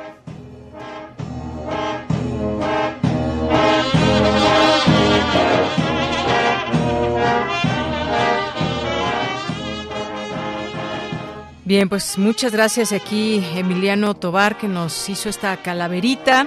Y bueno, esto que estamos escuchando también, esta Fin del Hombre, esta música, Marcha Fúnebre, eh, Nahuas de Veracruz. Eh, los intérpretes son esta banda de viento de 10 integrantes y el director es Juan Agustín Burgos. Esta música que nos, que nos transporta y que vamos a escuchar un poco más aquí en Prisma RU.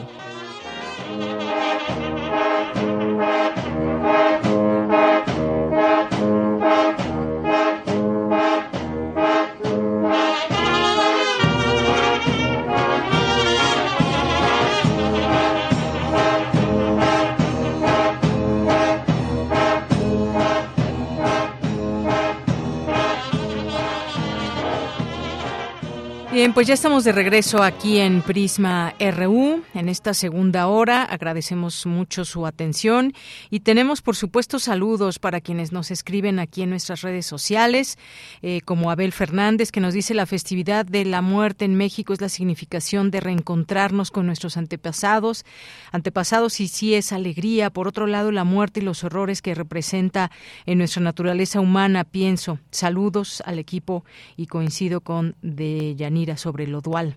Gracias, Abel, te mandamos un saludo y un abrazo. Gracias siempre por tu sintonía. César Soto nos dice, el contexto y circunstancias de la conmemoración del Día de Muertos en Latinoamérica implica considerar las bases epistémicas del hecho colectivo de la comunidad, en lo cultural, usos, costumbres, en conservar el recuerdo y memoria del ausente. Gracias, eh, César, Javier Flores, Rebeca Vega, también muchas gracias. Jorge Morán Guzmán nos dice la pérdida de valores nos ha vuelto indiferentes a muchos aspectos vitales de nuestras vidas, incluida la muerte.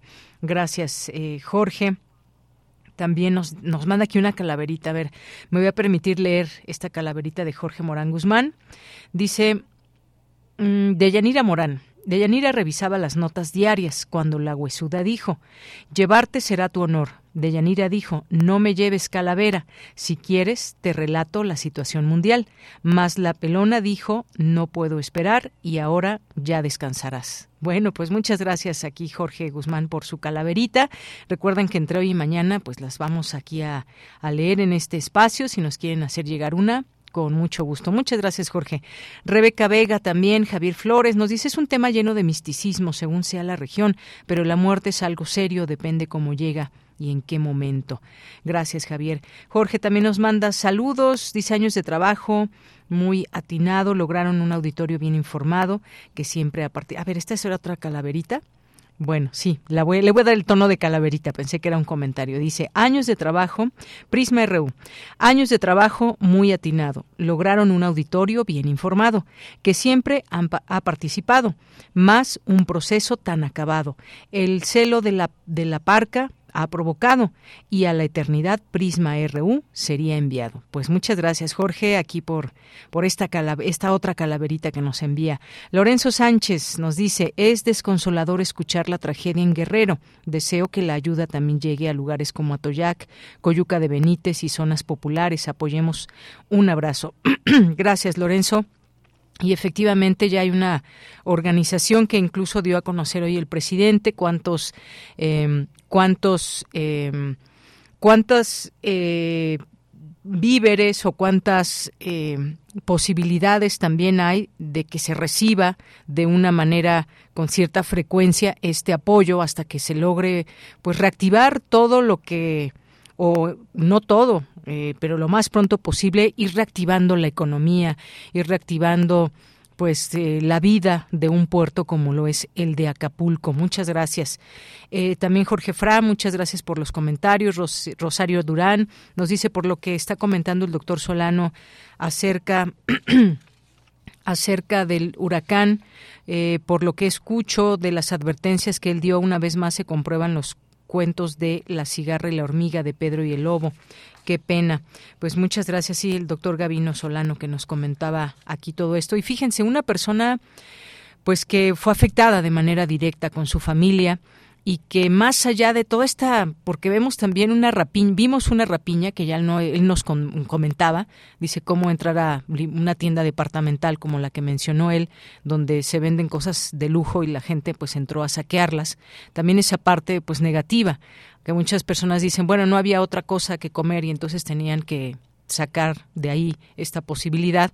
Pues sí, eso por una parte pero por la otra pues hay cosas que pantallas no se necesitan, no se podían utilizar y pues bueno, esa es la parte también negativa, pero pues como les decía, toda esa parte política que hay en torno y que que de, de, pronto no nos, no nos deja ver lo que está realmente pasando, las cosas buenas que también están que está llegando ayuda y las partes malas que todavía pues no es suficiente. Esto no debemos de olvidarlo y quitarnos esa parte. Soy del estoy con el gobierno estoy en contra del gobierno. El chiste es que apoyemos. Sabemos que hay personas que incluso llamaban a no apoyar a no donar. Qué terrible que en tiempos como este haya personas que de esta manera se puedan expresar. Javier Flores, esta temporada ha sido devastadora para México. Ahora en Veracruz pegó fuerte un temporal con más de 97 kilómetros, dejando daños en Tierra Blanca y Coatzacoalcos. También Javier Flores nos dice, la huesuda llegó a Prisma RU. En cabina se encuentra de Yanira Morán, dando las noticias y le dice la huesuda, sin demora vengo por ti para que sigas dando las noticias del más allá al más acá. Muchas gracias, Javier Flores. Bueno, hasta aquí le dejo porque hay más mensajes pero ya el tiempo apremia y ya aquí eh, el productor me hace señas de que ya tenemos que continuar con lo que sigue. Así que nos vamos, nos vamos a lo siguiente, que es la sección de Sustenta. Cumple el mercado universitario alternativo de la COUSUNAM su primer aniversario y en Sustenta Daniel Olivares nos habla de la importancia de este proyecto sustentable y las actividades que se llevarán a cabo como parte de su celebración.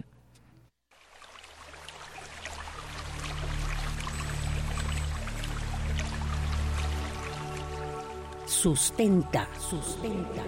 Innovación universitaria en pro del medio ambiente. Hay una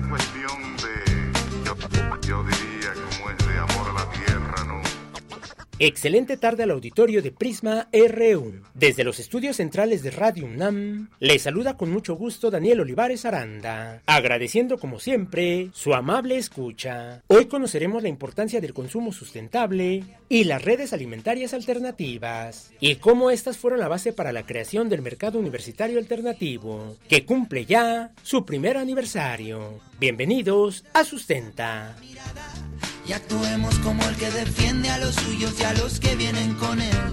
La raíz de mis pies Durante la contingencia por la COVID-19, las redes alimentarias alternativas se fortalecieron y proliferaron en diferentes partes del mundo. Según la Coordinación Universitaria para la Sustentabilidad de la UNAM, el objetivo de dichas redes es articular productores y consumidores para construir sistemas alimentarios más locales, justos, democráticos y sustentables fortaleciendo la economía local, el cuidado del medio ambiente y la salud de los consumidores.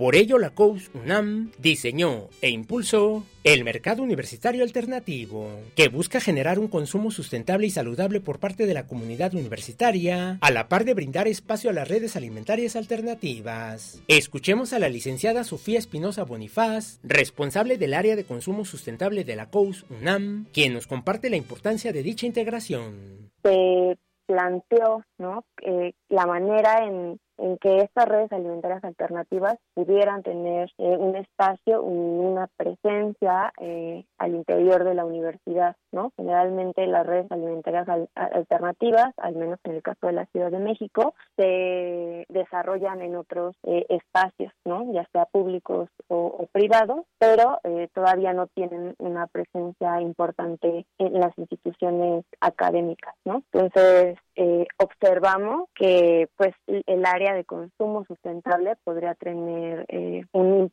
papel importante para acercar proyectos como las redes alimentarias alternativas a, a la universidad. El objetivo 12 de desarrollo sostenible impulsado por la ONU plantea garantizar modalidades de consumo y producción sostenibles, ya que para el año 2050 la población mundial alcanzará los 9.500 millones, de los cuales el 70% vivirá en zonas urbanas que consumirán una gran cantidad de recursos, por lo que el consumo consumo y la producción sostenibles cumplen una función esencial y transversal en el desarrollo sostenible. Las metas expuestas en dicho objetivo también apuntan a la adopción de modalidades de consumo y producción sostenibles, las cuales fueron pieza clave para la creación del mercado universitario alternativo. La licenciada Espinosa Bonifaz nos explica cómo surgió la idea de este proyecto. El mercado universitario alternativo surge a partir de un diagnóstico que se realizó desde el área de consumo en la COU, en donde encontramos que mm, había un interés eh, por parte de la comunidad universitaria para acceder a otro tipo de alimentos. Eh, también encontramos que había mm, áreas de oportunidad en cuanto al entorno alimentario, ¿no? Y que a través de facilitar la vinculación entre productores y consumidores podíamos eh, incidir en, transformar el sistema alimentario universitario hacia una trayectoria más sustentable. ¿Cómo ha sido la respuesta de la comunidad universitaria y el público en general en este primer año de operación del mercado universitario alternativo? La respuesta de la comunidad universitaria a lo largo de este año ha sido bastante positiva. Son consumidores y consumidoras también eh, a quienes les interesa hacer cambios en, su alimentación, a los que les interesa vincularse de manera diferente con los productores y transformadores de los alimentos. También hay una participación importante en las actividades educativas que se generan en torno al mercado universitario. Entonces ha, sido una respuesta eh, muy favorable, lo que nos da muchísimo gusto. Pues a lo largo de este año eh, se han ido incorporando más proyectos productivos. Iniciamos con cuatro eh, y ahora tenemos 15 proyectos, lo que ha, ha derivado en una mayor diversidad eh, de alimentos que pueden adquirir los y las consumidoras a través de este espacio. Y también se han ido consolidando las alianzas institucionales eh, tanto con Tienda UNAM que nos facilita su espacio para poner el mercado como con otras entidades por ejemplo la Dirección General de Deporte Universitario con Medicina del Deporte. En cada edición van estudiantes a realizar charlas y también nos parece necesario ¿no? contribuir a generar redes al interior de la universidad que permitan consolidar espacios como este.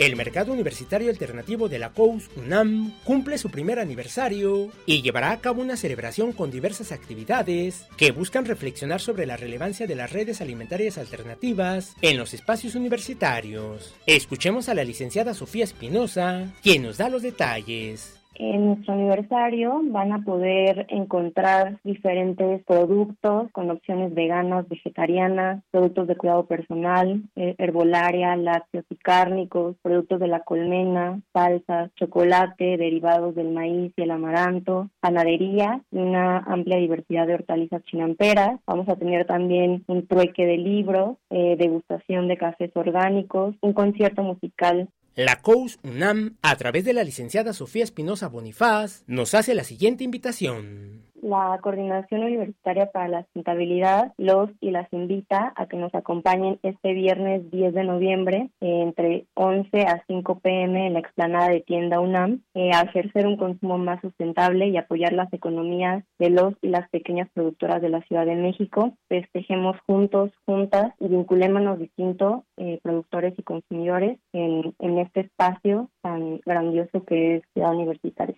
La celebración por el primer aniversario del mercado universitario alternativo se llevará a cabo el próximo 10 de noviembre en un horario de 11 a 17 horas en la entrada principal de la tienda UNAM.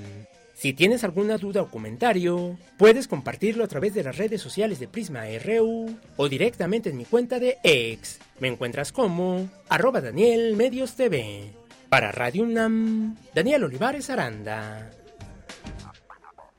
Bien, pues nos vamos ahora a la información internacional a través de Radio Francia. Relatamos al mundo. Relatamos al mundo.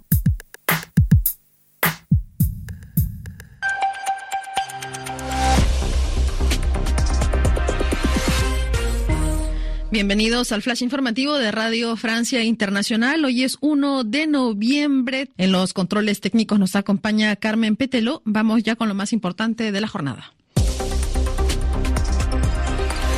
Danae Rivadeneira. Decenas de heridos palestinos y extranjeros siguen saliendo de la franja de Gaza a través del paso de Rafah, que fue abierto al tránsito de personas por primera vez desde que comenzó la guerra entre Israel y el movimiento islamista Hamas. Israel anuncia que desde el inicio de la guerra, el 7 de octubre pasado, ha golpeado 11.000 objetivos en la franja de Gaza, destruyendo un 25% del territorio. El balance total es de más de 8.700 palestinos muertos, según el Ministerio de Salud de Hamas, y más de 3.500 niños también fallecidos, según la UNICEF. Declaraciones al respecto de James Elder, portavoz de la organización. Gaza se ha convertido en un cementerio de niños. Es un infierno para todos los demás. Y sin embargo, las amenazas a los niños van más allá de las bombas. Más de un millón de niños de Gaza padecen una crítica crisis de agua. La producción de agua de Gaza es ahora del 5% de su producción diaria. Por lo tanto, las muertes infantiles por deshidratación, en particular las muertes de los bebés, son una amenaza creciente. Antes de esta última escalada, se identificó que tres cuartos de toda la población infantil de Gaza necesitaba apoyo psicológico. Repito, eso era antes de esta última pesadilla.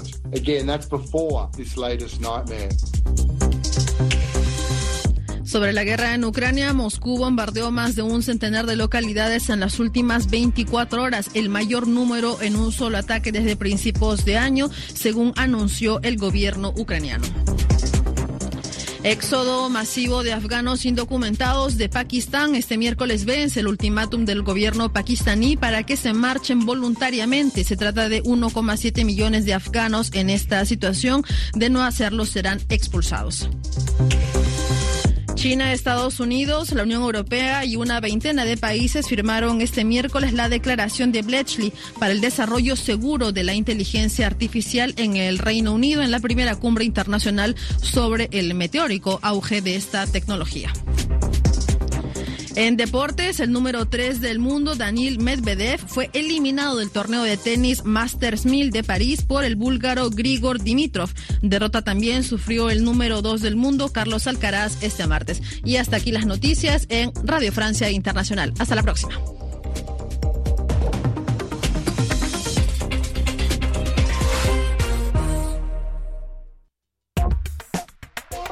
Tu opinión es muy importante escríbenos al correo electrónico prisma.radiounam@gmail.com.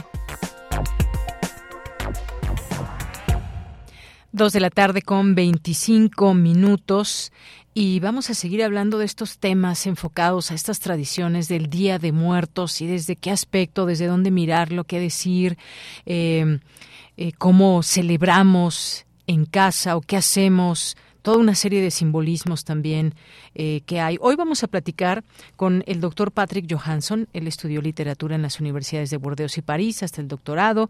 En 1979 se integró al Seminario de Cultura Náhuatl del Instituto de Investigaciones Históricas de la UNAM y bueno, ha tenido una trayectoria enorme en... Eh, pues en investigación indígena, filosofía indígena, filosofía maya, filosofía náhuatl, historia indígena. Hay pues mucho que ha descubierto y que lo ha trasladado a sus a sus libros, a sus textos. Hoy le quiero dar la bienvenida con mucho gusto, doctor Patrick Johansson. Muy buenas tardes. Doctor, ¿me escucha? Claro que sí, sí. Ah, ahí ya le escucho muy, bien. Muy buenas tardes, doctor. Pues eh, un tema que queremos abordar, por supuesto, en estos días, pero sobre todo echar un poco la mirada al pasado, de lo que tenemos y de lo que hemos aprendido, de lo que hemos traído a nuestros días, pues de esa de esas tradiciones de nuestro pasado, de lo indígena, eh, pues qué nos puede decir, cómo, qué hemos traído hasta hoy, qué es lo que nos hace hermanarnos con ese con ese pasado cuando hablamos del Día de Muertos. Bueno, yo creo que podremos ver el eh, Día de Muertos, digamos, en una perspectiva tetralógica. Digamos, ah, tenemos la tradición indígena, tenemos la tradición eh, europea, cristiana, tenemos la tradición colonial, ¿no? que surge de esta convergencia entre las dos tradiciones, y tenemos la versión contemporánea, la versión urbana también, de Día de Muertos, ¿no? un poco folclórica en este caso, ¿no? La indígena es muy interesante porque, bueno, primero, porque los antiguos mexicanos, digamos, tenían un culto permanente a los difuntos, ¿no? No solamente en, la fiesta, digamos, que fue la, el origen de la fiesta del Día de Muertos, Micaelwit, pero también cuando había una cuando había una cosecha, las cosechas, la siembra, eh, convocaban a los, a los difuntos, ¿no? Y la fiesta de difuntos que tenemos hoy en día, que corresponde a los días primero y 2 de noviembre, se hacía como un ritual de duelo. No era, digamos, una fiesta como la tenemos hoy, sino que era un, un, ritual de duelo con una persona había muerto, en este caso, vamos a decir, de muerte natural, de vejez, o de una enfermedad no, no, no consagrada, iba al Mictlán. Y entonces, eh, a partir del momento en que había sido enterrado, eh, los deudos eh, iniciaban un ritual de duelo que duraba cuatro años, una vez por año, cada, digamos, cada año en la fiesta de Titit, se hacía exactamente lo que se había hecho en, los, en el funeral. Se ponía, claro que ya no tenían el cadáver, entonces hacían una figura de madera que lo representaba, pero ponían su ofrenda de, de comida, flores, y había cantos, había bailes, había una alegría también, una mezcla de alegría y de tristeza también, ¿no? Eso era, pero eh, insisto, era un ritual de duelo porque los dedos acompañaban a los a, sus difuntos durante cuatro años que duraba el trance en el Mictlán hasta digamos que se eh, había una resurrección de cierto modo, como si eran guerreros, por ejemplo, en colibríes y en eh, mariposas. Eso sería la vertiente, la vertiente eh, indígena. Es la vertiente indígena, exactamente. Y bueno, si nos vamos, por ejemplo, y algo que usted, pues a través de sus estudios también nos, nos adentra, pues es justamente ¿Qué tanto varía, por ejemplo, de una a otra filosofía? Usted que ha estudiado la filosofía maya, la filosofía náhuatl también, cómo pues eran estas eh, estas culturas y cómo celebraban estos días, cómo qué nos puede destacar de, de una y otra, doctor. En este caso, yo diría que, por ejemplo, Canal Pichán en el mundo maya era era igual yo diría inclusive que en Oaxaca, todo lo que se hace en Oaxaca hoy en día viene de la misma tradición. En la, digamos, había una visión mesoamericana eh, común eh, referente a, a, los difuntos y al culto a los ancestros, ¿no? Aquí tendríamos muy pocas variantes, digamos, modales según las eh, los, los, los, pueblos indígenas de Mesoamérica. La, la distinción enorme es la que tenemos con el mundo occidental, porque el mundo occidental hay que hay que pensar también, porque uno piensa a veces que la fecha del primero de noviembre es una fecha indígena y eh, cristiana, perdón, y la fecha del 2 de los fieles difuntos es eh, enteramente indígena. Yo creo que las dos fechas son fechas cristianas, ¿no? Aquí hubo, eh, digamos, una convergencia, los eh, frailes no pudieron, digamos, eh, combatir, ¿no? Contra esta, esta creencia, esta, esta, este ritual, ¿no? De la fiesta de Micael, de los muertos, y por lo tanto tuvieron que negociar. Eh, En este caso, por ejemplo, lo que lo que es la en Europa la fiesta de todos los santos el primero el primero día de noviembre en México es la día el día de los niños el 31 en, eh, en la noche a las 12 de la noche teóricamente deberían de, tocar de las campanas para que el alma de los de los niños difuntos bajen eh, hoy y que tengan su su ofrenda lista para recibirlos, ¿no? Entonces, eso sí es totalmente in- indígena y los frailes no pudieron digamos, desbancar esta creencia y lo tuvieron que aceptar, ¿no? Hay la fiesta de Chantolo también en los pueblos, que es de todos los santos, pero digamos que hoy es el día de los de los niños y mañana va a ser el día de, de los adultos, ¿no? Esa es la diferencia enorme que hay entre el mundo mesoamericano y el mundo eh, cristiano europeo. ¿no? Muy bien. Y también en México, y con esto, eh, pues ir redondeando todo, todo este tema, doctor, la música, por una parte, están los distintos elementos que son símbolos en cada uno de estos lugares y que, pues hemos traído algunos a nuestros días, en, a nuestro presente. Me gustaría que nos hablara un poco, pues, de todos estos simbolismos que, que se utilizan, desde las flores, los alimentos. Yo decía al inicio la música también. ¿Qué nos puede decir de esta parte? Sí, la, música es muy importante porque el ritual de duelo anterior, digamos, antes de la conquista, era un ritual festivo donde tenía que prevalecer la alegría. Curiosamente, en un- es por eso tam- también que en los cementerios de México hoy en día eh, prevalece la alegría y la, una mezcla de alegría y de tristeza, ¿no? En el mundo prehispánico la alegría era importantísima para que los deudos, bueno, los difuntos que estaban en el trance del Mictlán pudieran, digamos, ser, re- reforzados por esta alegría, ¿no? Entonces había alegría y había también tristeza. Para lo entonces había mucha música también que los acompañaba.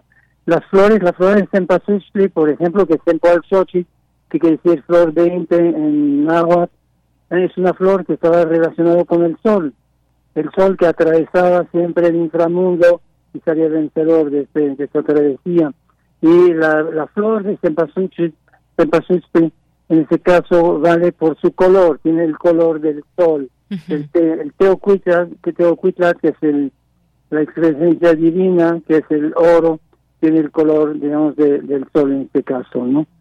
Entonces, eso sería esta parte.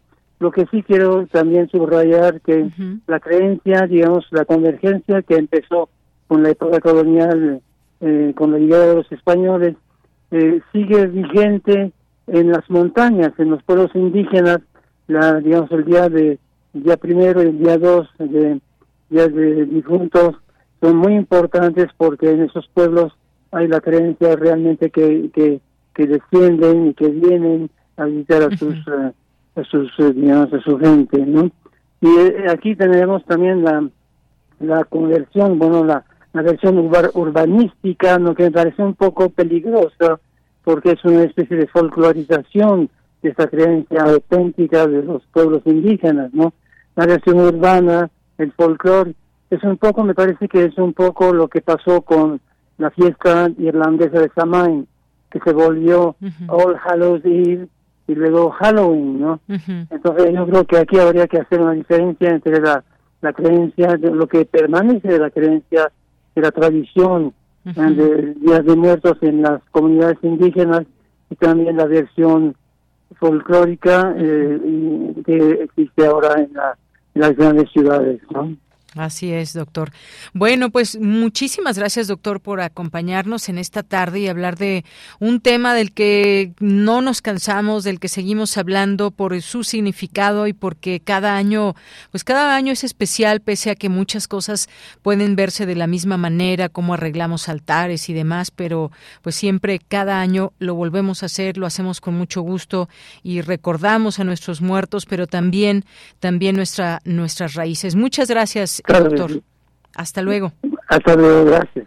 Bien, pues fue el doctor Patrick Johansson, quien tiene pues una gran trayectoria en todos estos temas, en el estudio de temas de la investigación indígena, eh, filosofía maya, náhuatl.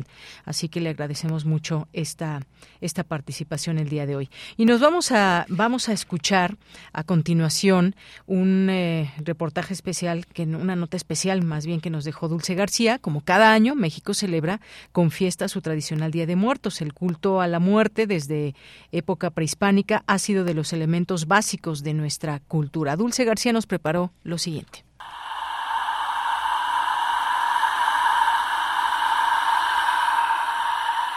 El Día de Muertos en México es una tradición emblemática de nuestra cultura. En 2003, la UNESCO la declaró Patrimonio Cultural Inmaterial de la Humanidad. Pero ¿por qué llenamos de color a la muerte? Porque las ofrendas con flores, calaveras de azúcar y chocolate, pan de muerto, agua, velas, sal, fruta, vino?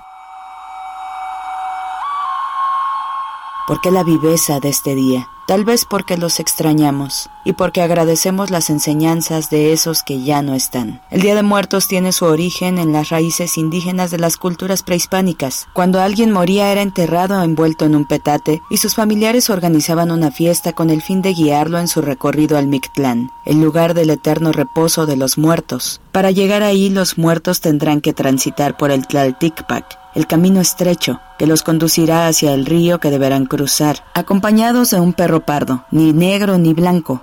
Pasado este río, el camino se ensancha de manera infinita. Para los ancestros no era el fin, sino el comienzo de la vida eterna. Los pueblos prehispánicos también colocaban ofrendas en sus rituales, comida que le gustaba al difunto y flores de cempasúchil que iluminaban su camino. Así lo explica el historiador Eduardo Matos Moctezuma.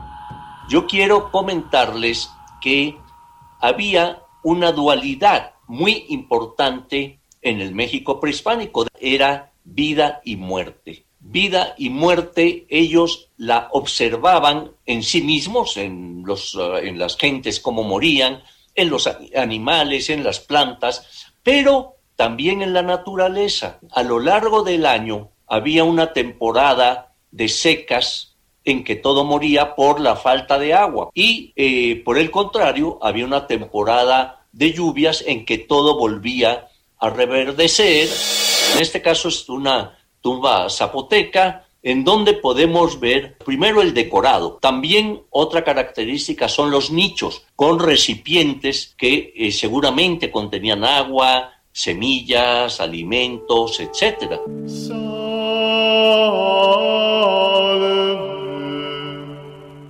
¿Y será que la muerte al final es igual para todos? Que estos cultos prehispánicos comenzaron a fusionarse con las creencias católicas, lo que dio lugar a una festividad que hoy sigue evolucionando. De los españoles vinieron algunas flores, ceras y veladoras. De los indígenas el saumerio, el copal y la comida. Los españoles también incorporaron cruces, imágenes y algunas bebidas destiladas que no existían antes.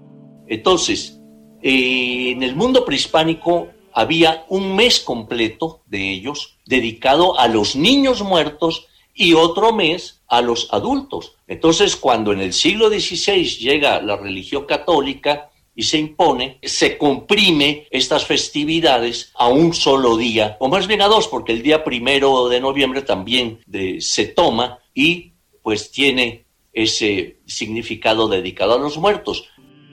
La instauración de los días 1 y 2 de noviembre para estas festividades tuvieron su origen en la Iglesia Católica, el 1 de noviembre para celebrar a todos los santos, es decir, a los beatos y canonizados, pero principalmente a los santos desconocidos, los miles de mártires cristianos, para que ninguno se quedara sin fiesta y así reunirlos en un solo día. El 2 es el Día de los Fieles Difuntos, está dedicado a quienes reposan en Cristo, pero que no alcanzaron la vida beata, debido a que fallecieron sin haber cumplido las penitencias que les fueron impuestas en vida. Las almas de estos difuntos se hallan en el purgatorio. El día 2 de noviembre es para que los vivos, a través de oraciones, súplicas y sufragios, ayuden a estas almas a limpiar sus pecados y logren su salvación. Las misas del 2 de noviembre tenían el carácter de indulgencia plenaria, aplicable a las almas del purgatorio.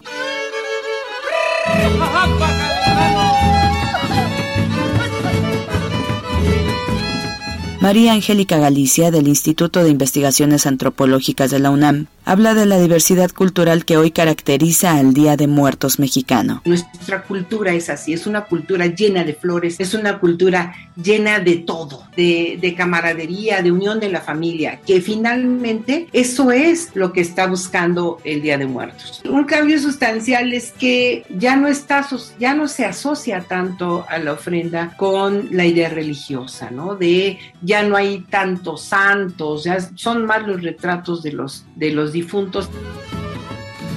Mucho cuidado, señores, porque la El Día de Muertos se celebra en todo México, teniendo algunas variantes dependiendo de la región o el estado. En la Ciudad de México, en la alcaldía Tláhuac, se encuentra un pequeño poblado de nombre Mixquic, que significa donde hay mezquite, uno de los lugares más visitados durante estos días, ya que su celebración se apega a las tradiciones mexicanas y se lleva a cabo conjuntamente con la Feria del Pueblo, el día 2 de noviembre se realiza la alumbrada, donde miles de velas iluminan las tumbas decoradas con flores. En Oaxaca la celebración es una de las más significativas. Los altares se adornan con un mantel blanco o papel picado, que se dividen en escalones teniendo cada uno un significado especial. El primero representa a los abuelos y adultos, mientras que el segundo y sucesivos son para todos los demás. El Día de Muertos en México sin duda ha ido evolucionando y continuará así, porque el mexicano sabe recibir, como hoy y mañana espera y recibe a sus muertos, con lo que manifiesta ante el mundo su peculiar forma de entender la muerte, lo que le da gran parte de su identidad, informó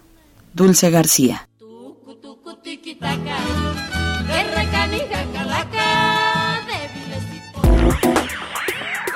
Queremos escuchar tu voz. Síguenos en nuestras redes sociales. En Facebook como Prisma RU y en Twitter como arroba PrismaRU. Bien, gracias a Dulce García. Y continuamos. Vamos ahora a platicar con el doctor Noé Sotelo Herrera. El doctor estudió la licenciatura en comunicación en la UNAM y en la FESA Catlán, la maestría y el doctorado en teoría, análisis y documentación cinematográfica por parte de la Universidad Complutense de Madrid. Eh, bueno, ha tenido distintas participaciones. Realizó una estancia postdoctoral apoyada por CONACIT. Y bueno, pues también, y algo que nos comentaba justamente Emiliano Tobar, que ha sido pues alumno del doctor, que pues recientemente ya ingresó al Sistema Nacional de Investigadores. Y bueno, pues le damos hoy la bienvenida para hablar desde su expertise, desde el cine, que es de las clases que él da allá en la FESA Catlán, pues la figura de la muerte en el cine. Doctor Noé Sotelo Herrera, bienvenido, muy buenas tardes. Hola, muy buenas tardes, muchas gracias por por la invitación. Pues a usted por aceptar y platicar aquí en este espacio de Prisma RU de Radio UNAM. Y pues con estas eh, fechas que tenemos hoy en día y que eh, pues hacemos muchas cosas eh, para celebrar, para pues desde poner el altar y demás, pero también también eh, pues hablar de cine y la muerte es eh, pues parte también de lo que podemos traer hoy a colación y me gustaría que usted nos nos platique justamente esta figura de la muerte o cómo abordar la muerte desde el cine, cómo se aborda, se ha hecho pues desde muchos desde muchos desde documentales hasta películas muy famosas. Sí, muchas gracias. Pues mira, es un tema sumamente complejo porque si nosotros pensamos eh, en general en medios audiovisuales, habría que preguntarnos desde cuándo empezamos a representar la muerte con las imágenes. Eh, hay un autor muy muy importante que se llama Hans Belting. Él tiene un libro muy bonito que le recomiendo a todo el auditorio, que se llama Antropología de la Imagen. Y él nos dice, imaginemos eh, cómo era nuestra vida eh, en los tiempos eh, pasados, en los tiempos primitivos.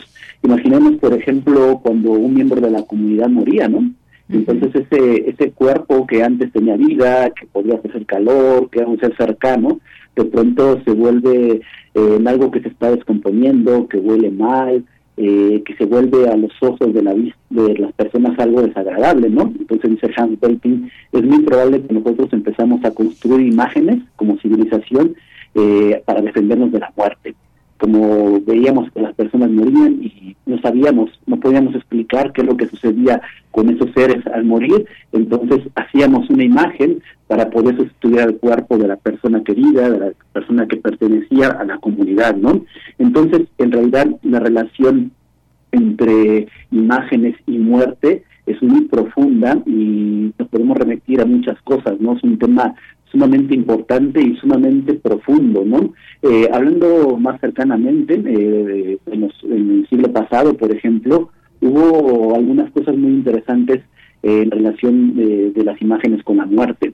Eh, por ejemplo, hubo un enorme debate entre dos grupos eh, antagónicos, por decirlo de alguna manera, eh, antagónicos en el sentido que polemizaban, ¿no? Después del holocausto, que fue este fenómeno tan complejo como civilización, como humanidad, que vivimos, este agujero, ¿no? De, de- de violencia, eh, pues este, no sé si usted el lo sepa, ¿no? Pero hubo un momento en que se cuestionaba mucho que el holocausto hubiera existido en realidad, hasta que se descubrieron un par de fotografías que un grupo de llamados Sonder- Sonderkommandos infiltraron una cámara en los campos de concentración y se pudieron tener imágenes eh, de los campos de concentración. Pero a partir de entonces se empezó a tematizar algo muy interesante, ¿no? Eh, cómo llevar la muerte y sobre todo la muerte masiva de las personas a la pantalla sin caer en la banalidad, ¿no? Sin caer en lo superfluo y realmente hablar del tema profundo de la muerte. Aquí hubo dos corrientes, una muy famosa, la de Klaus Glassman y su gran documental SOA, que decía que era imposible, ¿no? Representar la muerte, pero por otro lado también hay un, grupo muy interesante, eh, ellos encabezados por George W. Guberman, un filósofo de la imagen eh, sumamente profundo. Él dice que sí, que es posible representar la muerte y sobre todo a partir de la de la metáfora, de la construcción metafórica de las imágenes, podemos tener un conocimiento y de cierta manera eh, simbolizar esos procesos de pérdida, eh, esos procesos de duelo que son que se dan en la muerte. Si hablamos eh, ya en términos más contemporáneos, en películas y en audiovisuales más cercanos a nuestro tiempo, pues podemos o yo alcanzo a distinguir eh, de cierta manera algunas tendencias muy importantes al respecto de la representación de la muerte en el audiovisual. Eh, por ejemplo, eh, actualmente eh, vivimos una etapa, mm, digámoslo de esta manera, en la que los filósofos nos dicen que nos gusta o estamos muy, muy cercanos a expulsar eh, lo distinto, a expulsar lo negativo. Entonces, eh, en nuestro país, por ejemplo, por influencia de las películas de terror de Estados Unidos, de, de Hollywood, pues empieza a haber una representación de la muerte eh, muy muy cercana al espectáculo, ¿no? Eh, por ejemplo, eh, sin ofender a nadie, ¿no? Pero las películas eh, de Hollywood que han ab- abordado por volver a tocar el tema del holocausto. Ujú. Jojo Rabbit, por ejemplo, eh, recuerdo una escena que es brutal, ¿no? Donde matan a la mamá del protagonista y después simplemente es como, ah, qué bueno que se murió mi mamá, ahora vamos a bailar, ¿no? Entonces, eh, eh, tenemos como esta, esta relación muy cercana a Halloween y como que la muerte no fuera un tema eh, tan importante, ¿no? Eh, y, y de hecho, pues tenemos una especie de, yo lo diría, un, eh, una invasión bastante poderosa con esta tradición de Día de Muertos con, con- a través del Halloween, ¿no? Cambiando mucho las cosas. Pero no obstante, eh, creo que en el cine en general y en nuestro país en particular, el tema de la representación de la muerte sigue siendo muy poderoso, ¿no? Eh, Yo siempre he pensado, y creo que las películas que mejor abordan esa temática son las que tratan eh, el tema de la muerte desde una perspectiva eh, de lo sublime. ¿Qué quiero decir con lo sublime? Eh, durante la época romántica de la literatura, eh, hubo un filósofo muy interesante también que se llama Edmund Burke, y Burke decía que lo sublime es aquello que, sin ser bello, nos produce un cierto deleite. Nos produce un deleite porque activa eh, nuestras, eh, nuestro instinto de supervivencia.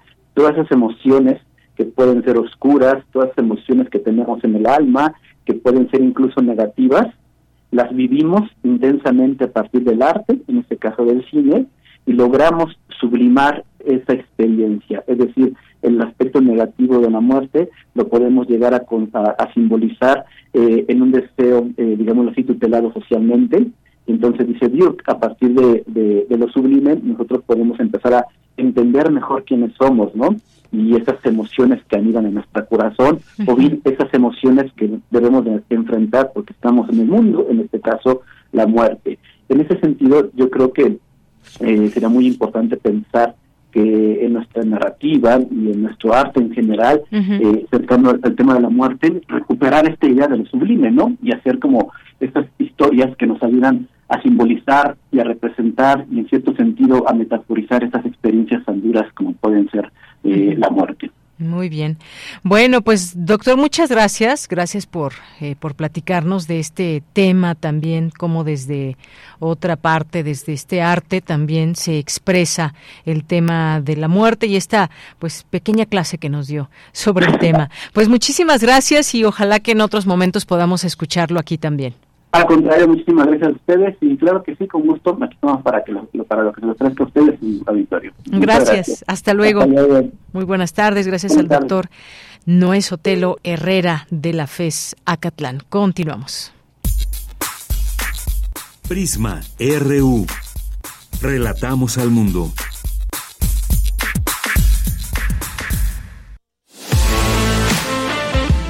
Nacional RU. Bien, pues en las notas nacionales, pues ya parte de lo que le mencionábamos a través de nuestro resumen informativo al inicio, pues está este, digamos, mm, encuentro y acuerdo entre el presidente López Obrador, la ministra Norma Piña, dice el presidente que eh, pues celebra que avale Norma Piña destinar recursos a de fideicomisos a Acapulco. Bueno, creo que ya hablar de imágenes y videos pues nos sigue, por supuesto, causando toda esta inmensa eh, tristeza, pero sobre todo acercarnos a, esto que está pasando y que sigue pasando en, Acapulco. esta emergencia no, no ha concluido todavía, se siguen haciendo pues estos cálculos de cuánto va a costar el echar a andar otra vez a Acapulco, pero por lo pronto lo más urgente es el apoyo a la gente. Y bueno, esta nota de la jornada dice el presidente Andrés Manuel López Obrador celebró la respuesta de la presidenta de la Suprema Corte de Justicia de la Nación, Norma Piña Hernández, ante la propuesta que lanzó el martes para lograr un acuerdo al Poder Judicial de la Federación en busca de que los 15 mil millones de pesos de sus fideicomisos que avaló el Congreso de la Unión desaparecer se destinen a ayudar a los damnificados en Acapulco por el huracán Otis. Eso es lo que mencionó. Eh, también pues se le cuestionó por este amparo concedido por un juez federal para que estos fideicomisos no puedan ser reintegrados a la tesorería de la Federación por el momento y el titular del Ejecutivo apuntó que ese es otro asunto y que confía que se resolverá en las instancias correspondientes, pero insistió que la decisión importante es que por escrito la presidenta de la Suprema Corte se comprometa a que van a entregar a los damnificados los 15 mil millones de pesos. Bueno, pues un tema que seguiremos, por supuesto. En otras cosas, madres de víctimas de feminicidios colocan altar en Chiapas. Desde San Cristóbal de las Casas, madres de familias de feminicidio, de feminicidio en Chiapas, colocaron un altar frente a la entrada del Palacio de Gobierno ubicado en Tuxtla Gutiérrez para exigir justicia. Y esto nos lleva y nos remite también a hablar de distintos temas, ahora que hablábamos de la muerte. Eh, por ejemplo, pues todos los datos que arroja la Redim, por ejemplo, que tienen que ver con feminicidio de niñas y adolescentes en México, cómo estamos hasta septiembre de 2023, a qué se le conoce como feminicidio. Yo los invito a que entren en este este blog, que es este blog se llama blog.derechosinfancia.org, que nos acerca también a conocer cuántas niñas y mujeres adolescentes han sido víctimas de feminicidio en México.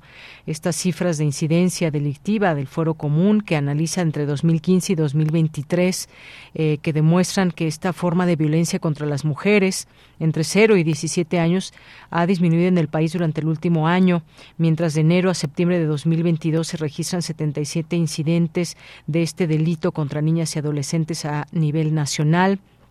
Y bueno, el conocer estas cifras creo que también nos acerca a mucho de lo que debemos eh, saber, conocer para pues que se ataquen estas causas, que se ataque pues toda esta injusticia que además prevalece eh, con las víctimas.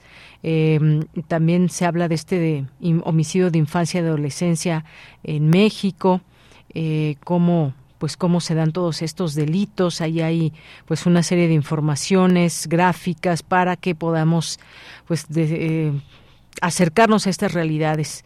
Y bueno, pues de estas realidades tremendas también pues están estas eh, estas invitaciones que les dejamos para acercarse a la mega ofrenda de la UNAM, eh, este Día de Muertos, que ahí está, Mujeres en las Ciencias, Humanidades y Artes, ya les hacíamos esta, esta invitación. Y bueno, pues a partir de hoy ustedes pueden visitarla, la inauguración ya fue a las 12 del día y hasta las 8 de la noche pueden entrar a estos escenarios que hay, hay varios escenarios, escenario a, escenario B, hay talleres. El 2 de noviembre también hay un, programa que les invitamos a que a que entren y que, que, conozcan. Participan también distintas dependencias y bueno, pues ahí está todo lo que puede, lo que ofrece también nuestra universidad, un concurso de, de universitario de calaveritas. Así que pues estas invitaciones les dejamos, les dejamos está la mega ofrenda también de la UNAM y bueno, pues con esto ya cerramos con esta invitación que les dejamos para algunas actividades en nuestra UNAM y en la Ciudad de México. Y bueno, pues nos vamos a despedir. Muchas gracias a Denis Licea en la producción, gracias también a Dulce García, Emiliano Tobar, a José de Jesús Silva, Enrique Pacheco. Aquí en los micrófonos se despide de Yanira Morán. Y nos vamos a despedir con una canción el monstruo de Luis Vivi Hernández, que es un rock and roll. Con esto nos despedimos. Gracias y mañana estará aquí en nuestros micrófonos mi compañera Virginia Sánchez. Yo me despido, soy de Yanira Morán. Gracias, buenas tardes y buen provecho. ya tengo hambre.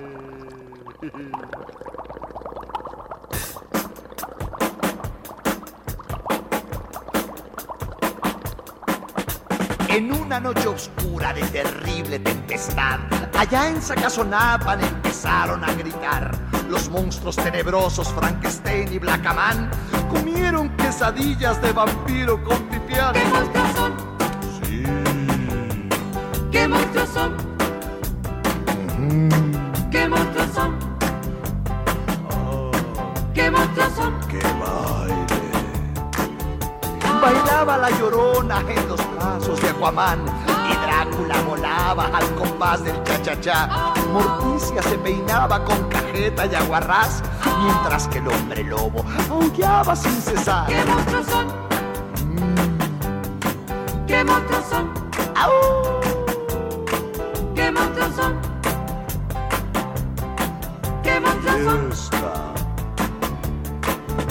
En una jaula de une, pendiente de un dragón, se hallaba un pajarillo cantando un buen son. Siriaca le bailaba, tamaño charlestón, y a mí me acongojaba, tremendo tortijón. ¿Qué monstruos son? ¿Qué monstruos son? ¡Qué monstruo! ¿Qué monstruos son? Sí son. ¿Qué monstruos son? Después el gato loco la luna contempló, ladrando el pobrecito, se quedó. Con rebanadas de aire, murió de indigestión. Aquel pobre gatito, murió, murió, murió. Como yo. Sí. ¿Qué monstruos son? ¡Qué monstruo! ¿Qué monstruos son? Horrible. ¿Qué monstruos son? Bailaba la llorona en los brazos de Aquaman Drácula volaba al compás de un cha-cha-cha. Morticia se peinaba con cajeta y aguarrás, mientras que el hombre lobo aullaba sin cesar. Monstruo. ¿Qué monstruos son? ¿Qué monstruos son? ¿Qué monstruos son?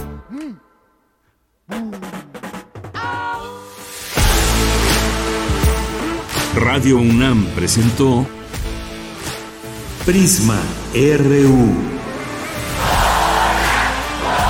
Una mirada universitaria sobre los acontecimientos actuales.